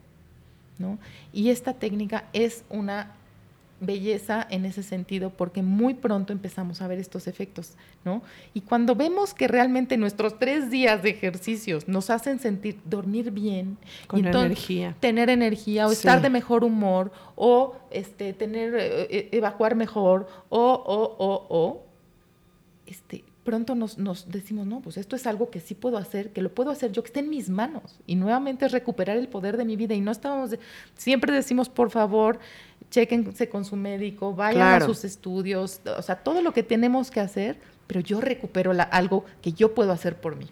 Tenemos casos de mujeres embarazadas que les habían dicho, ya olvídalo, o sea, no te puedes embarazar y se han embarazado. Tenemos personas que le han bajado a la, tiroid, a la medicina del hipotiroidismo personas que... Bueno, yo misma, sí. Las dosis que tomaba de, de reemplazo hormonal las bajé hasta casi cero y, todo siempre supervisado por el médico, pero los efectos clarísimos de yoga hormonal terapéutica. Y son ejercicios que puedo hacer cual... Yo tampoco soy yogi y puedo hacer perfectamente ¿Qué hora? ¿Estás segura? Sí, todos los ejercicios. Oye, en el último taller que di de yoga hormonal terapéutica, la, la mujer más más joven que tenía tenía 15 años y la más grande tenía 72. Wow. Entonces, o sea, en realidad... Para el acné es una... Sí, para las, para las chiquitas que están teniendo, por ejemplo, este, eh, ovulaciones muy dolorosas o, este, menstruaciones muy dolorosas o que tienen ovarios poliquísticos o que tienen acné, ¿no? Niñas con migrañas también. Este, con yoga hormonal terapéutica se les quita. A estas, estas jovencitas muchas veces es practícalo uno o dos meses, se te quitan los síntomas, lo dejas de practicar porque estás joven, ¿no? Y si lo vuelves a necesitar porque te vuelven a salir granitos o lo que tengas, eh, vuelves, a, vuelves a la técnica.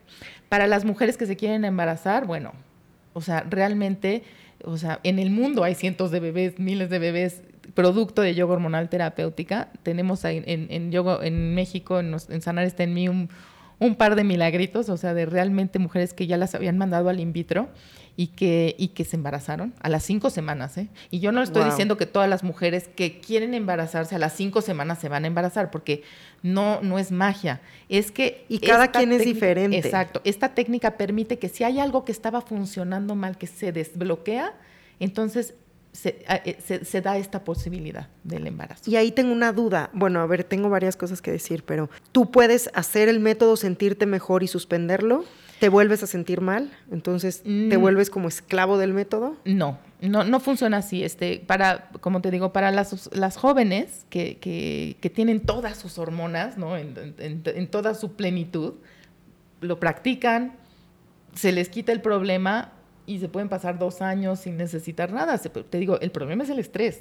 Claro. O sea, mucho de la técnica es que te baja los niveles de estrés. Entonces, si volvemos a estar muy estresados tal vez volvemos a presentar alguna, alguna situación, pero pues ahí está la técnica. Pero además cuando uno se siente bien y algo le funciona, pues lo quiere hacer todos los días de su vida. Claro. Y que a mí fue parte de lo que me pasó, ¿no? En todo este proceso de tiroides, que mi papá me decía, es que sigues buscando estar enferma de algo. Y yo, no, es que no me voy a acostumbrar a sentirme mal.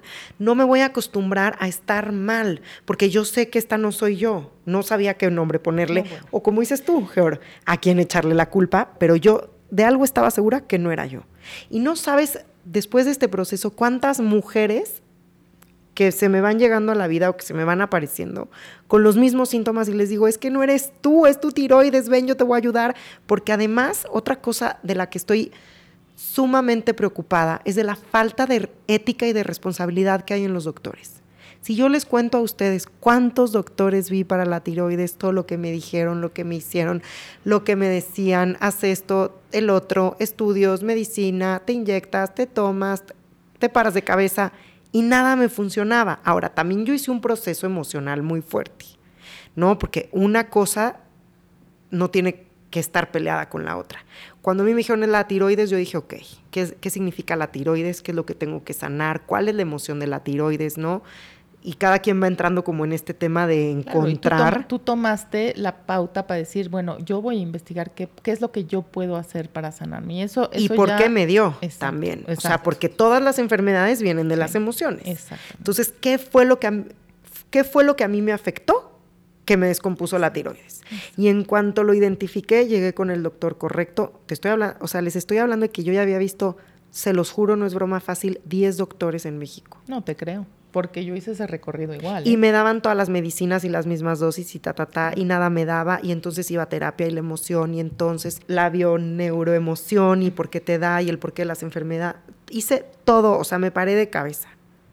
Y en el momento en el que ya empiezas a encontrar por qué te enfermas, te preguntas el para qué. Buscaste soluciones, no te tragaste la pastilla nada más así sin preguntar. Y eso fue lo, yo creo que es lo importante de todo lo que estás diciendo, porque yo, mira, yo cuando fui al primer endocrinólogo, porque, o sea, a mí no me gusta generalizar de los médicos porque hay médicos muy, muy valiosos que están ahí y que están realmente buscando hacer las cosas distintas a como se les ha enseñado eh, tradicionalmente, ¿no? Pero pues sí, también me costó mucho trabajo encontrar estos médicos y, también caí con, varias personas. O sea, fue tremendo que, o sea, mi misma ginecóloga no fue la que me, no fue la que me diagnosticó menopausia precoz. O sea, la ginecóloga. ¿Cómo? O sea, una nutrióloga.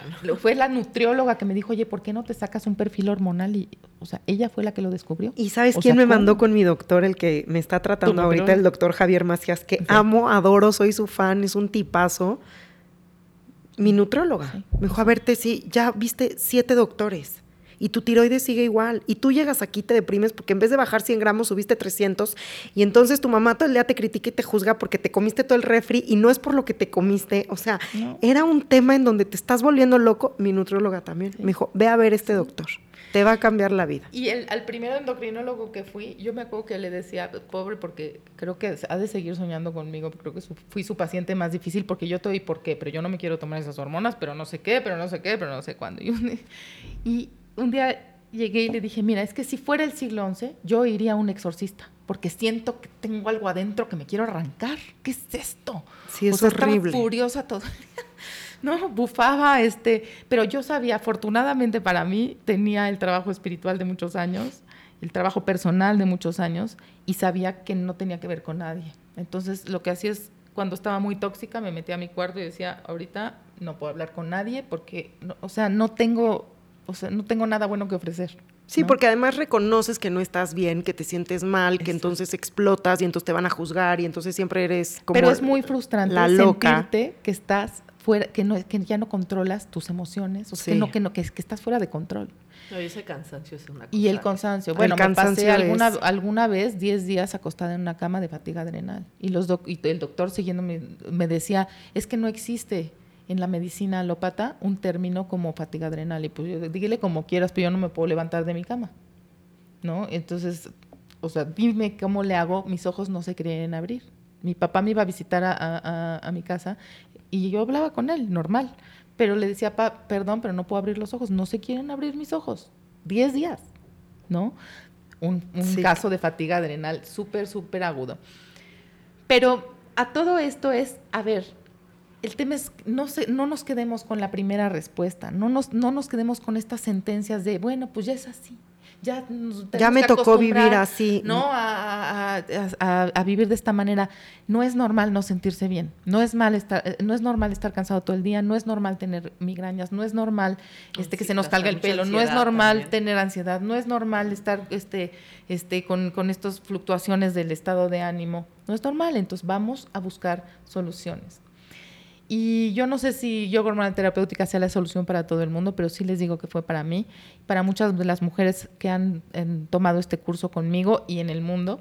En México, hemos, este, el último grupo fue el, número 18, o sea que ya alrededor de unas 200 personas han tomado el curso de yoga hormonal terapéutica para mujeres, para hombres unos 20 hombres este, porque son un poco más renuentes, pero anímense, anímense, porque luego las mujeres somos muy dadas a gritar nuestros síntomas, ¿no? Y nos da, nos tenemos cólico y le hablamos a la hermana y no, nos salen granos y todo el mundo se entera y no, ¿no? De que la platicamos de nuestros bochornos en las comidas de las amigas. Los hombres sufren en silencio, pero también tienen muchísimos síntomas y, y es trágico ver cómo se empiezan a enfermar, ¿no? Por vivir en silencio muchas cosas que les cuesta trabajo porque pareciera que estamos, que están, este que son menos hombres, que es una cuestión de virilidad y no tiene nada que ver. Y que además los hombres viven bajo un efecto de estrés cañón muy alto también. ¿Cuándo es el siguiente taller de yoga hormonal en México, Vivi? Eh, vamos a dar el, taller de yoga hormonal terapéutico en la Ciudad de México el 9, sábado 9 y domingo 10 de noviembre en Polanco, en la clínica WUMEDIC, que, que justamente abrió una de nuestras exalumnas justamente una de estas eh, bebés milagro, ¿no? Ella un médico, ella misma médico, eh, que llegó al taller porque una amiga la invitó, la obligó casi. Su doctor ya le había dicho, no hay manera que te embaraces, te vas al in vitro. Bueno, nada más sobre la técnica, que realmente es algo que, es, es, relativamente fácil, ¿no? O sea, vaya. Cualquiera lo puede hacer. Cualquiera lo puede hacer, incluso personas que he tenido, una, ¿te acuerdas? Una, una señora con una operación de espalda fuertísima. O sea, eh, hay adaptaciones para todo el mundo. Eh, Dina Rodríguez nos enseñó a, darlo incluso a personas que están en silla de ruedas, ¿no? O sea, para que realmente todo mundo pueda tener acceso a sentirse mejor y armonizar su sistema endocrino, que está, de verdad, cuando hacemos eso, suceden milagros en nuestra, en, nuestra, en, en nuestra vida. Y no lo dudo, y lo voy a probar y lo voy a comprobar.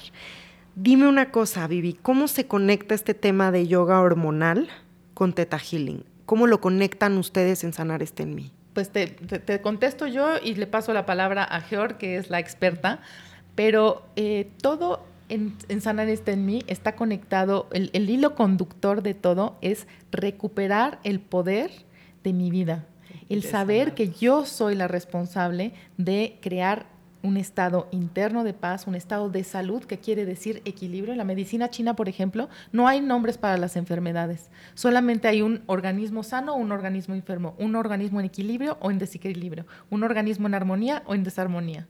O sea, si tú te enfermas de la tiroides, nunca te va a decir la medicina china que estás o enferma no hay de la tiroides. Hashimoto, no existe el término Hashimoto y estas ah. cosas. ¿eh? hipotiroidismo. hipotiroidismo y fatiga adrenal, o sea, son... Cefalea de Horton. Exacto. Todas estas cosas que, que los, la medicina alópata les, los etiqueta, ¿no?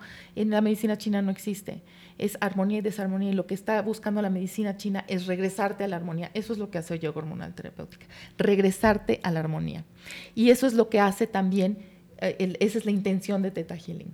Teta Healing lo que tiene es que nos regresa el poder de por nosotros sanar nuestra vida con una técnica increíble que, que Georg les va a platicar. Entonces, platícanos, Georg, ¿qué es el Teta Healing? Mira, el Teta Healing es una técnica de meditación muy profunda que a través de ella accedes a las ondas teta del cerebro y, y en las ondas teta del cerebro es donde se realiza la sanación. Tenemos cinco ondas cerebrales. Está la alfa, que es cuando estamos completamente dormidos. las ondas teta, que es cuando estamos metiéndonos al sueño, es cuando estamos en estado de hipnosis o en relajación muy profunda. Las ondas alfa, que estamos en estado meditativo y son las que se utilizan en Reiki. eh, las ondas beta, que es cuando es el, el, día normal, cuando estamos hablando, y las ondas gamma, que es cuando estamos en estado de alerta o en estado de cuando, estamos aprendiendo. Y las ondas teta es donde se guarda todo el inconsciente. Entonces, a través de esta meditación accedemos a las ondas teta del cerebro y ahí accedemos a todo el inconsciente. Te voy a decir, a mí es lo que ha sido mi experiencia en Teta Healing. Yo estudié desarrollo humano, estudié desarrollo transpersonal, logoterapia, y yo siempre decía, bueno, sí, sí se realizan los cambios, pero ¿cómo lo realizo, no? O sea, me hago consciente, este, lo tengo clarísimo, pero ¿cómo hago el cambio interno en mí? Cuando yo llego a Teta Healing, ahí es cuando dije, esto es lo que yo estaba buscando siempre. Ahí aprendí el cómo poder realmente realizar los cambios desde un modo profundo. Es una sanación a nivel energético, pero sobre todo lo más importante de Teta Healing es identificar todas las creencias que tenemos. Las creencias están a nivel inconsciente. Entonces, cuando accedemos a las ondas teta del cerebro, ahí está guardado todo nuestro inconsciente todo nuestro inconsciente son la cantidad de creencias que hemos adquirido a través de nuestras vidas, que muchas veces ni siquiera son nuestras, son creencias que fuimos adquiriendo por nuestra familia, por nuestra sociedad, por nuestra cultura, por el entorno en el que nos tocamos, que nos tocó crecer, y fuimos adquiriendo muchas creencias, que muchas son buenas, evidentemente, pero muchas no nos funcionan. Y, son las que muchas veces estamos repitiendo y repitiendo, repitiendo, y que no podemos cambiar cierto patrón que tenemos la creencia tan metida dentro de nosotros y como se encuentra a nivel inconsciente, no la vemos. Entonces la tenemos que traer al, consciente y de ahí lograr el cambio. O sea, por ejemplo, a alguien que le dijeron, eres tonto. Este, y por más de que tengas maestrías, este, doctorados, si tú tienes la creencia que eres tonto, no hay modo de salir de ahí.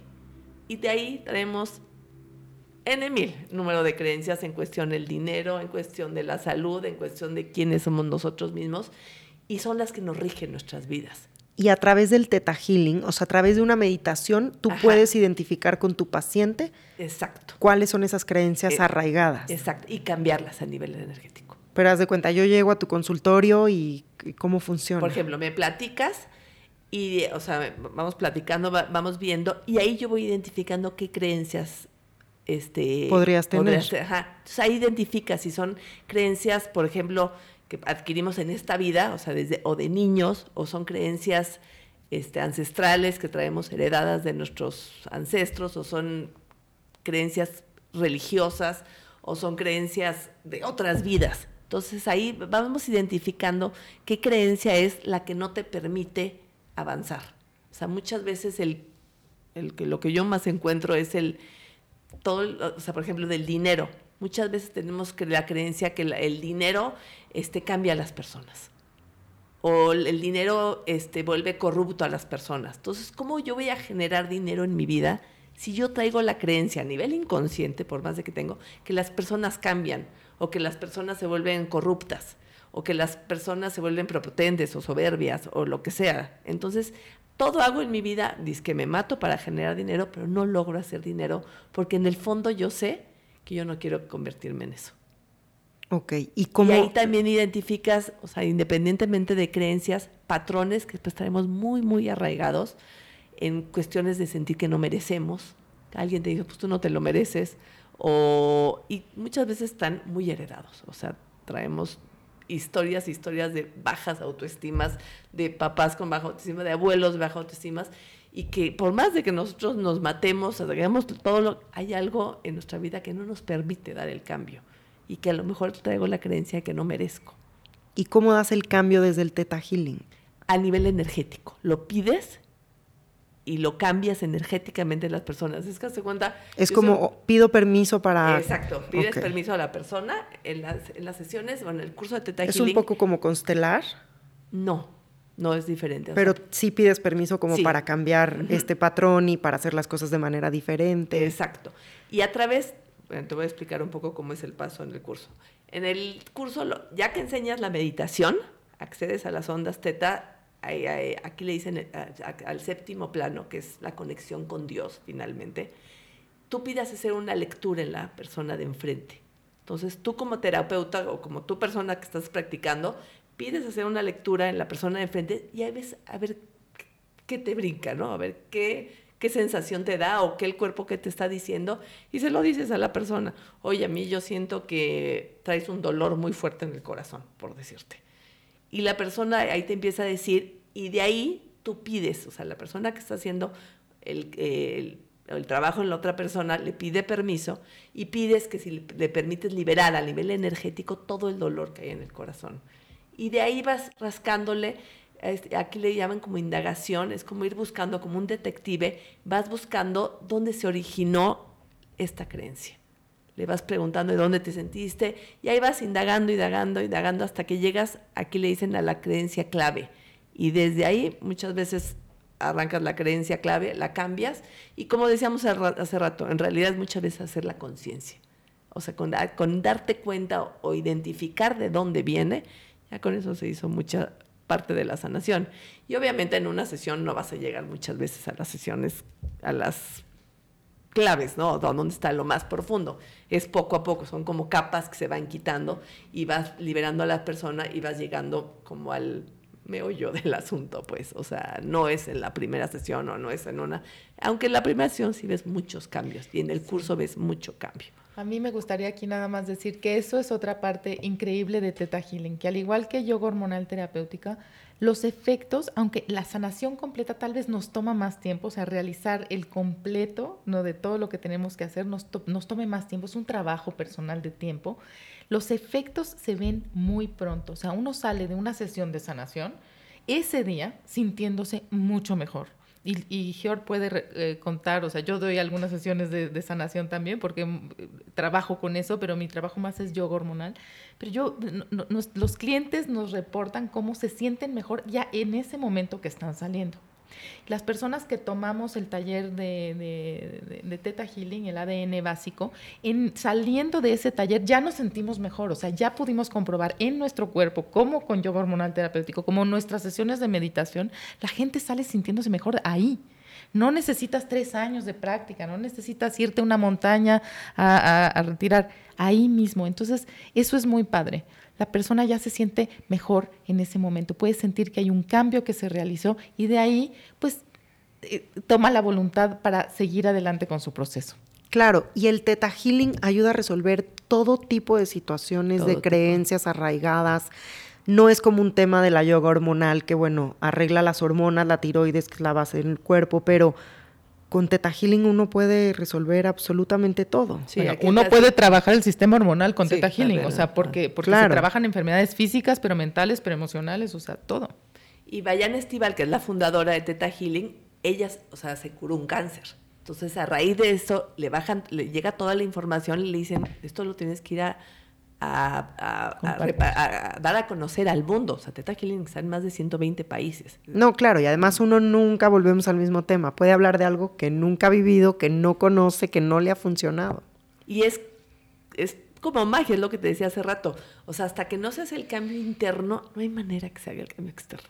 Y es impresionante, es como un switch. Yo así los veo cuando digo, ya cambió o sea, eh, se, da como un switch y lo ves. O sea, la gente te reporta luego, luego, oye, salí de la sesión y me habló esta, o sea, eh, me habló a pedirme perdón o me habló, porque el cambio es interno. Es como todo. Entonces también cuando lo que yo te digo lo traigo muy metido, hay que hacer conciencia, hay que empezarnos a dar consciente qué pasa en nuestra vida, qué sucede el día a día, en todo momento, las personas que llegan a nuestras vidas, los mensajes que nos están llegando constantemente. Es es hacer conciencia y, a conectarnos con nosotros mismos. Porque e- tenemos las respuestas a todo. Un ejercicio padrísimo para hacernos consciente de nuestros días y de cómo pasamos nuestra vida, ¿no? Que siempre les digo, cómo vivimos nuestros días es como pasamos nuestra vida, es tener un diario de emociones. ¿Qué me pasó en el día? ¿Cómo me sentí? Y luego regresas, ¿no? En el tiempo y te vas dando cuenta cómo uno viene enganchado en la misma emoción o en el mismo estrés o con el mismo tema o en el mismo problema hasta que gracias a ese diario hiciste conciencia y dices un día, bueno, pues yo creo que ya llevo sintiendo esto un mes, yo creo que ya es momento de resolverlo y agarrar al toro por los cuernos. Así que si no saben cómo empezar, algo que a mí en lo particular me sirve mucho y todo momento, ¿eh? O sea, desde hacerme consciente de qué sentí hoy cuando hice tal y lo escribes en tu celular y vas haciendo una conciencia también de tus emociones, cómo te sientes en cada situación que vas viviendo día con día y eso ayuda muchísimo.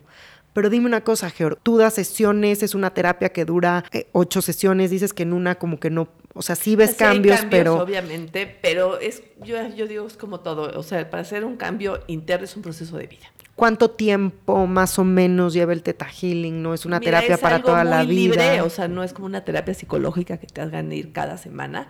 O sea, es dependiendo el caso, ahora sí también. Hay personas que sí les pido 10 sesiones y después yo les pido que regresen una vez al mes. O hay personas que son dos sesiones y les digo, hay que regresar, regresen conmigo una vez al mes. Yo, yo en lo personal, cada quien lo hace como quiere. Y muchas, pero cuando ves que las personas, yo sí tengo muchos pacientes que sí me hacen caso y regresan, cada mes siempre les digo, ay, ¿cómo no les tomé una foto?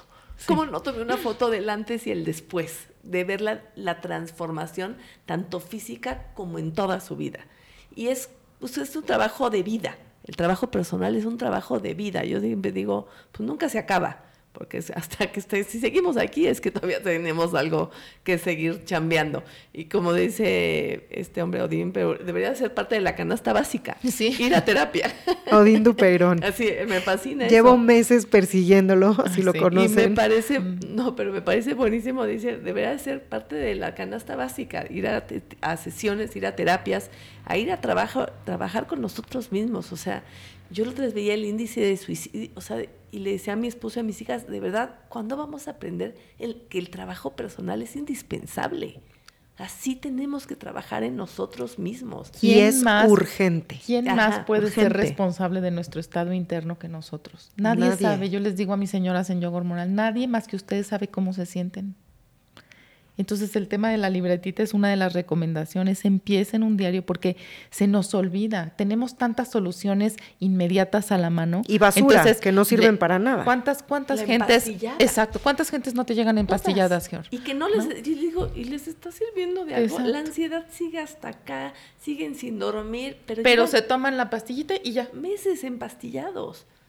Entonces, hasta que no haces conciencia y de verdad te atreves a ir para adentro, o sea, porque sí atreverse, o sea, lo otra hoy que decía que las almas valientes son las que se atreven a hacer trabajo, porque sí implica a veces tocar dolor, sí implica tocar tristezas, pero se va a sanar. Sí implica hacerse responsable de, ciertas cosas, ¿no? Yo, y, y Teta Healing es una herramienta muy fácil y muy sencilla, donde lo, ves los cambios de una manera muy rápida. Sí, y aquí, como siempre se los he dicho, es de valientes decir un día voy a pedir ayuda, ¿no? Porque desde chiquitos nos enseñan a, te caes, levántate solo, tú solo puedes. No, o sea, está bien pedir ayuda y es de valientes entrarle a esta chamba de trabajo personal porque pues sí duele, pero después uno siente que puede volar y siempre se los he dicho.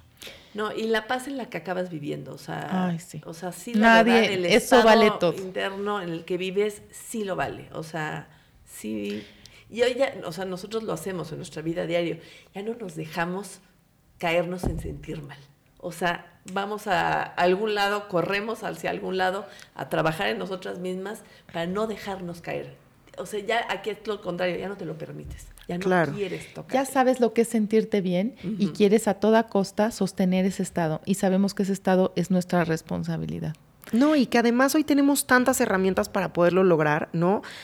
Eh, hablabas de los índices de suicidio en uno de los capítulos aquí que se llama Convénceme de vivir con Gaby Pérez Islas, que es una tanatóloga. Me quedé en shock. México es el país con el índice más alto en suicidios en niños y adolescentes. ¿Cómo? O sea, necesitamos abrir los ojos y hacer conciencia de una manera urgente. No podemos seguir viviendo como si no pasara nada. No podemos seguir viviendo como si las emociones no afectaran nuestra vida. Estamos en un en, en, una época moderna en donde tenemos acceso a todo y en donde si no tienes dinero tampoco es un pretexto, porque hoy con YouTube, con todas estas plataformas, con este podcast, tú puedes buscar autores, leer libros y autosanarte también. Y, es que no es un tema de, de, como dices, ni de dinero, ni de educación, ni de... O sea, es un vacío de sentido. Necesitamos recuperar el sentido de nuestra propia vida. ¿Y cómo hacemos eso? Yendo hacia adentro y reconectándonos con nosotros. ¿Y cómo lo quieres hacer? ¿Con meditación? Venga Si eso es lo que a ti te gusta, ahí está. claro. Hay Si lo quieres hacer con. Teta Healing, quieres ir a una terapia, Una ahí está. Lo que sea. Si quieres pero ir, si quieres hacer el curso de Teta Healing para aprender a hacer ese contacto, ese lugar, encontrar este lugar de silencio de, de conexión y de, de sanación dentro de ti, ahí está. Como ¿no? yo les digo, y si quieren que sea el box, vayan al box y pártanle la cara al costal, pero hagan algo, muévanse, Sí. Muévanse después vivimos, sobrevivimos, no vivimos. y, y exacto, empezamos a sobrevivir. ¿Cuál es la diferencia, Geor, entre una terapia convencional, no, me refiero a una terapia psicológica convencional y una terapia de teta healing? Dura Ajá. una hora. eh, Bueno, yo las, sesiones que doy, yo doy Teta Healing, pero también me he especializado en muchas otras técnicas de sanación. Entonces, yo la mía, yo duro, dura hora y media. Ok. O sea, porque primero hablo con el paciente, checo este, qué es lo que tienen y yo después soy la que trabajo a nivel energético. Pero se los hago saber. O sea, hago consciente y lo- ellos escuchan que estoy liberando, que estoy cambiando. Y tu paciente se acuesta en se una acuesta, camilla. ajá, exacto, se acuesta, se cierran los ojos, muchos se me duermen, este, pero sí hago que hagan conciencia de lo que estamos trabajando. O sea, se los hago saber en fuerte. Primero yo trabajo en silencio, yo soy la que cambio todo a nivel energético y después al paciente lo hago participe para que sepa qué fue lo que, lo que y que vea y que sienta los cambios dentro de él. Es una terapia presencial. Sí. Se puede hacer también en, o sea, también tengo muchos pacientes en Skype o en FaceTime, o sea, a, a- a distancia. muchos. Ya lo puedes hacer también también. así. No te lo pregunto porque hay mucha gente que nos escucha Sí. de otros lados del mundo también y que luego dicen que no les damos cosas. Bueno, aquí ya tienen una No, y terapeuta. funciona igual, porque después las personas tienen terror de que no funciona. No, funciona, es, energía, finalmente, y somos energía. Entonces, a nivel energético, donde está haciendo el cambio. Entonces, funciona exactamente. y ahorita hablabas de talleres. ¿Cuál es la diferencia entre un taller o, o una terapia o una sesión? La terapia es, bueno, es a nivel individual, pero pues, obviamente yo soy la que trabajo, te digo, siempre haciendo participar al paciente, pero en el, en el taller enseñas la técnica, enseñas la técnica de sanación. Ah, es para la gente que quiere aprender Sí. la técnica de Teta Healing. Sí.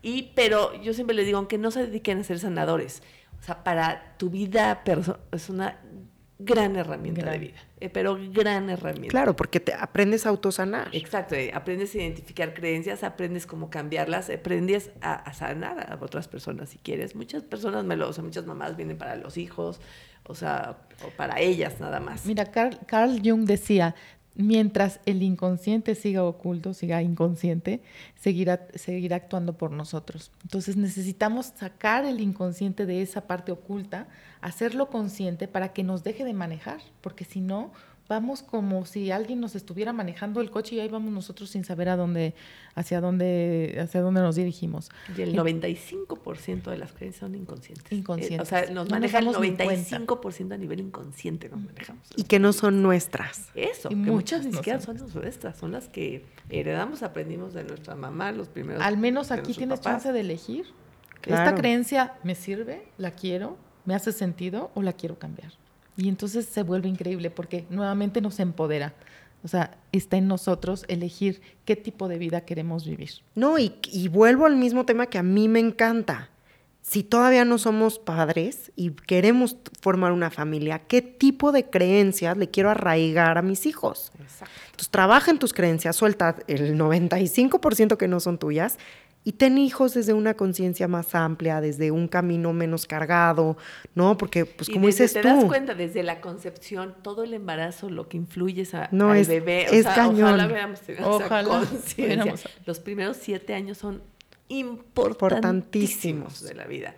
Los niños son como esponjas. Entonces, con una, con- o sea, con esta conciencia como mamás, sí vamos a hacer un cambio en el mundo. y esponjas no solo del- de, lo que ven o de lo que escuchan, sino también de lo que tú sientes, tus emociones se las transmites Por aunque no quieras. Sí, porque todos los primeros años la mamá. Y luego los padres creemos que educamos sermoneando, ¿no? Diciendo hace esto y la, la verdad es que esto es bueno y esto es malo. Los niños aprenden por ejemplo, por el ejemplo que les damos. Cómo actuamos, cómo reaccionamos a- ante una situación difícil. Cómo actuamos cuando hay un conflicto. Eso es, un- es algo que justamente se les va a sus creencias y a sus programaciones inconscientes, porque no lo aprenden con las palabras, con el sermón que me decía mi mamá todos los días. No, no, no. ¿Qué hacía tu mamá cuando tu papá llegaba de mal, de mal humor a la casa? se le enfrentaba, se escondía, ¿qué, ¿esto qué implicaciones tiene, no? ¿O qué, o qué pasaba cuando, cuando tu papá, qué pasó cuando tu papá se quedó sin trabajo? ¿Cómo reaccionó toda la familia? ¿Cómo estaba tu papá? ¿Cómo estaba tu mamá? ¿Qué hicieron tus tíos? Todo esto lo aprendes del, del, comportamiento. Entonces, cuando nos empezamos a ser conscientes de nuestro comportamiento, de qué es lo que estamos haciendo, nos empezamos a dar cuenta de lo importante de lo que estamos repartiendo a nuestro alrededor, que es mucho más que nuestras palabras, es nuestra actitud. La actitud ante la vida está mucho más importante de aquello que les decimos a las personas. Claro, porque la actitud es el ejemplo de la reacción, ¿no? Y, y, es lo que realmente tu creencia bas, básica, o sea, es, es lo que realmente actúas. Porque hablar podemos decir muchas cosas, hacer se requiere de valientes, como dices. Así es.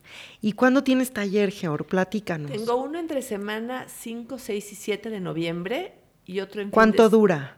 Es de 9 a 2. Es, Ok. Es los martes, miércoles, miércoles y jueves, jueves, de 9 a 2. Ajá. Y en fin de semana, el del 30 es el viernes en la tarde, de 4 a 8, y sábado y domingo de 9 a 3 de la tarde. Ah, es viernes 29. Sí, en la tarde, solo son 4 horas. Uh -huh. Ok. Viernes 29 de 4 a 8 y sábado y domingo. De 9 a 3. De 9 a 3.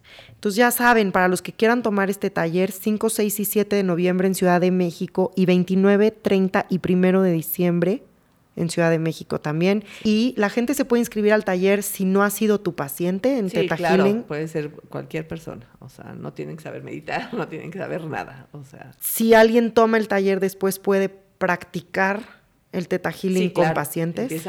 Bueno, no. O sea, no, no tomando el básico, tienen que tomar el avanzado. Hay muchos más, o sea, ya que te encarrilas, hay muchos pero el básico más. te ayuda a ti mismo sí, a resolver exacto, tus temas, ti, tus emociones. Para empezar a practicar tú contigo mismo. Ok. Uh -huh. No saben cuánto les agradezco todo el tiempo que nos han oh, dado. No, hombre, al contrario. Oh, sí, pero antes de terminar, Ha sido un capítulo increíble. Una cosa rapidísimo no, no, no, claro. antes de irnos que eh, el mes que entra, que, que no, bueno, no lo hemos tocado, el mes que entra vamos a empezar con el mes de la gratitud. Todo el mes vamos a estar trabajando el tema de la gratitud y cómo la gratitud es realmente una herramienta de sanación. Esto es para noviembre, ¿correcto? Todo noviembre, sí. en todas en nuestras redes vamos a estar publicando blogs, este, videos, eh, sugerencias de, de, de este, documentales, este, post, todo lo que quieran. Y además tenemos un reto. Vamos a hacer un reto de siete días de 11 minutos diarios de meditación en grupo. Este, publicamos meditaciones gratuitas. Lo único que tienen que hacer es inscribirse a un grupo en Facebook que se llama Medítate. Este, nos pueden preguntar también en nuestras redes para inscribirse. Se inscriben y participan en el grupo. Y es increíble porque el último reto que hicimos fue del perdón. Estábamos meditando, estábamos con esta intención compartida de, de sanar a través de la energía del perdón más de 800 personas. Entonces, eso multiplicado por minutos de meditación, o sea, nos daban unos números que de veras se nos ponía la piel chinita de pensar en toda la luz que generamos juntos en nuestra intención compartida. Entonces, los invitamos a conectarse con la energía de la gratitud, con Sanar está en mí en noviembre, eh, siguiéndonos en nuestras redes y participando en el reto. Pero dime una cosa, Vivi, ¿es todos al mismo tiempo? ¿Durante siete días seguidos? No, lo que hacemos es, nosotros publicamos todos los días durante siete días, del 23 al 29 de noviembre, vamos a publicar una meditación diaria que sale a las 6 de la mañana, se publica en Facebook y cada quien la hace a cualquier hora del día. Y lo único que les pedimos es que escriban una frase. En, en el caso del perdón, por ejemplo, era yo perdono y elijo ser libre y feliz. Y cada vez que terminabas tu meditación, cada quien escribía. Entonces es muy lindo empezar a ver cómo todo el mundo empieza a publicar su frase y contabilizar todas esas personas que han meditado. Y lo mismo vamos a hacer. Son 11 minutos diarios de meditación, meditaciones guiadas, gratuitas, que se publican en Facebook todos los días del 23 al 29 de noviembre a las 6 de la mañana. Y también para las gentes que no para, para las personas que no tengan Facebook, también hacemos una una en WhatsApp, o sea, tenemos todo un grupo en WhatsApp. Entonces, sí, si okay. nos pueden escribir, nosotros los, los, metemos al grupo de WhatsApp y ahí pueden escuchar las meditaciones. ¿Nos puedes repetir el teléfono, Georg, por ah, favor? Te voy a dar el mío, sí, es el 551-863-6858. Está padrísimo. Y aparte, acuérdense que la gratitud es lo que nos ayuda a canalizar todo lo que sí queremos. Cuando estamos agradecidos, ¿no? Yo siempre les cuento que todas las noches antes de dormir leo mi lista de agradecimientos. Gracias por mi casa, gracias por mi cama, por mi comida, por mi familia. Agradezco todo. Tenemos muchísimas cosas que agradecer que después Y eso te cambia porque empiezas a, a generar una vibración desde otro nivel y la gratitud es lo que también te hace que te lleguen mejores cosas. Y hace que te conectes a la abundancia. Así es. Saca del sentimiento de carencia. Bueno, y para cerrar, como todos los que nos escuchan saben, a mí me encantan las frases. Y les quiero preguntar a cada una de ustedes, Geor, Vivi, ¿cuál es la frase que más las identifica, ¿no? O cuál es la frase que les gustaría regalarnos en este espacio el día de hoy. Empezamos por ti, Geor. A mí la frase que siempre digo al final de mis meditaciones es tu estado interno, tu mejor contribución al mundo. Y es la verdad, porque como estamos nosotros es como y generamos olas, olas, o sea, se contagia. Así es. Y afecta a todo el mundo. La tuya, Vivi. Bueno, yo te diría, la primera es sanar está en mí y todo lo que eso significa, ¿no? El recuperar la responsabilidad de nuestra vida y nuestro propio poder de sanar nuestra vida. No, no hay más. Está en nosotros mismos. Ese infinito poder de creación, de crear la vida que deseamos, está en nosotros. Entonces, es cosa de irlo a trabajar, a contactarlo y sanar este en mí es una invitación para ello. Así es. Y sanando yo, sana mi mundo, cambiando yo, cambia mi mundo. Y bueno, pues yo me quedo con tantas cosas, es muchísima información, ¿no? En, en este capítulo, porque no queríamos dejar pasar la oportunidad de tenerlas el día de hoy aquí. Les agradezco profundamente su tiempo, que se hayan tomado todo este cariño para compartirnos tanta información tan valiosa y estoy segura que esto trae mucha luz para, para cambiar la conciencia. Y acuérdense que es muy importante tener conciencia de nuestras acciones para mejorar nuestras reacciones. Y pues eso, sanando yo, sana mi mundo y es muy importante escuchar antes de reaccionar, también para, para mejorar todas las relaciones que, que nos rodean y sobre todo la más importante, la relación que tenemos con nosotros mismos. ¿Se quedan con ganas de decirnos algo más? Yo lo único que les digo es mil gracias a quien escuchó este podcast, este de, de cabo a rabo, de todo. Les agradezco su tiempo y pues les deseamos mucha luz para sus procesos y que sepan que siempre hay alguien que está en la misma búsqueda que ustedes. Eh, y yo nos ponemos a, a su disposición para cualquier cosa y mil, mil, mil gracias por su tiempo. Y también hay que, hay que atrevernos a hacer de nuestra vida una vida extraordinaria, no hay que hacer una vida ordinaria. Así es, justo en el capítulo pasado, Georg, hablábamos, en el del miércoles pasado, cuando nos convertimos en seres extraordinarios y dejamos de ser seres comunes, es cuando empezamos a brillar. Y todos queremos brillar siempre, Todo ¿no? depende de nosotros. Entonces busquemos que la todos luz. tenemos la fuerza para crear la vida. Que Exactamente, no nadie es débil, nadie no puede, todos podemos y en ese sentido todos somos iguales, pero está en nosotros aprender a desarrollar esas capacidades. Soy Tessita Fitch, les agradezco profundamente, gracias por escucharme, gracias por escribirme, no lo dejen de hacer y si tienen dudas, siempre nos pueden contactar. Nos vemos el próximo miércoles en otro capítulo de Tu Cabeza es la Belleza. Que tengan linda semana. Visítame en tucabezaslabelleza.com.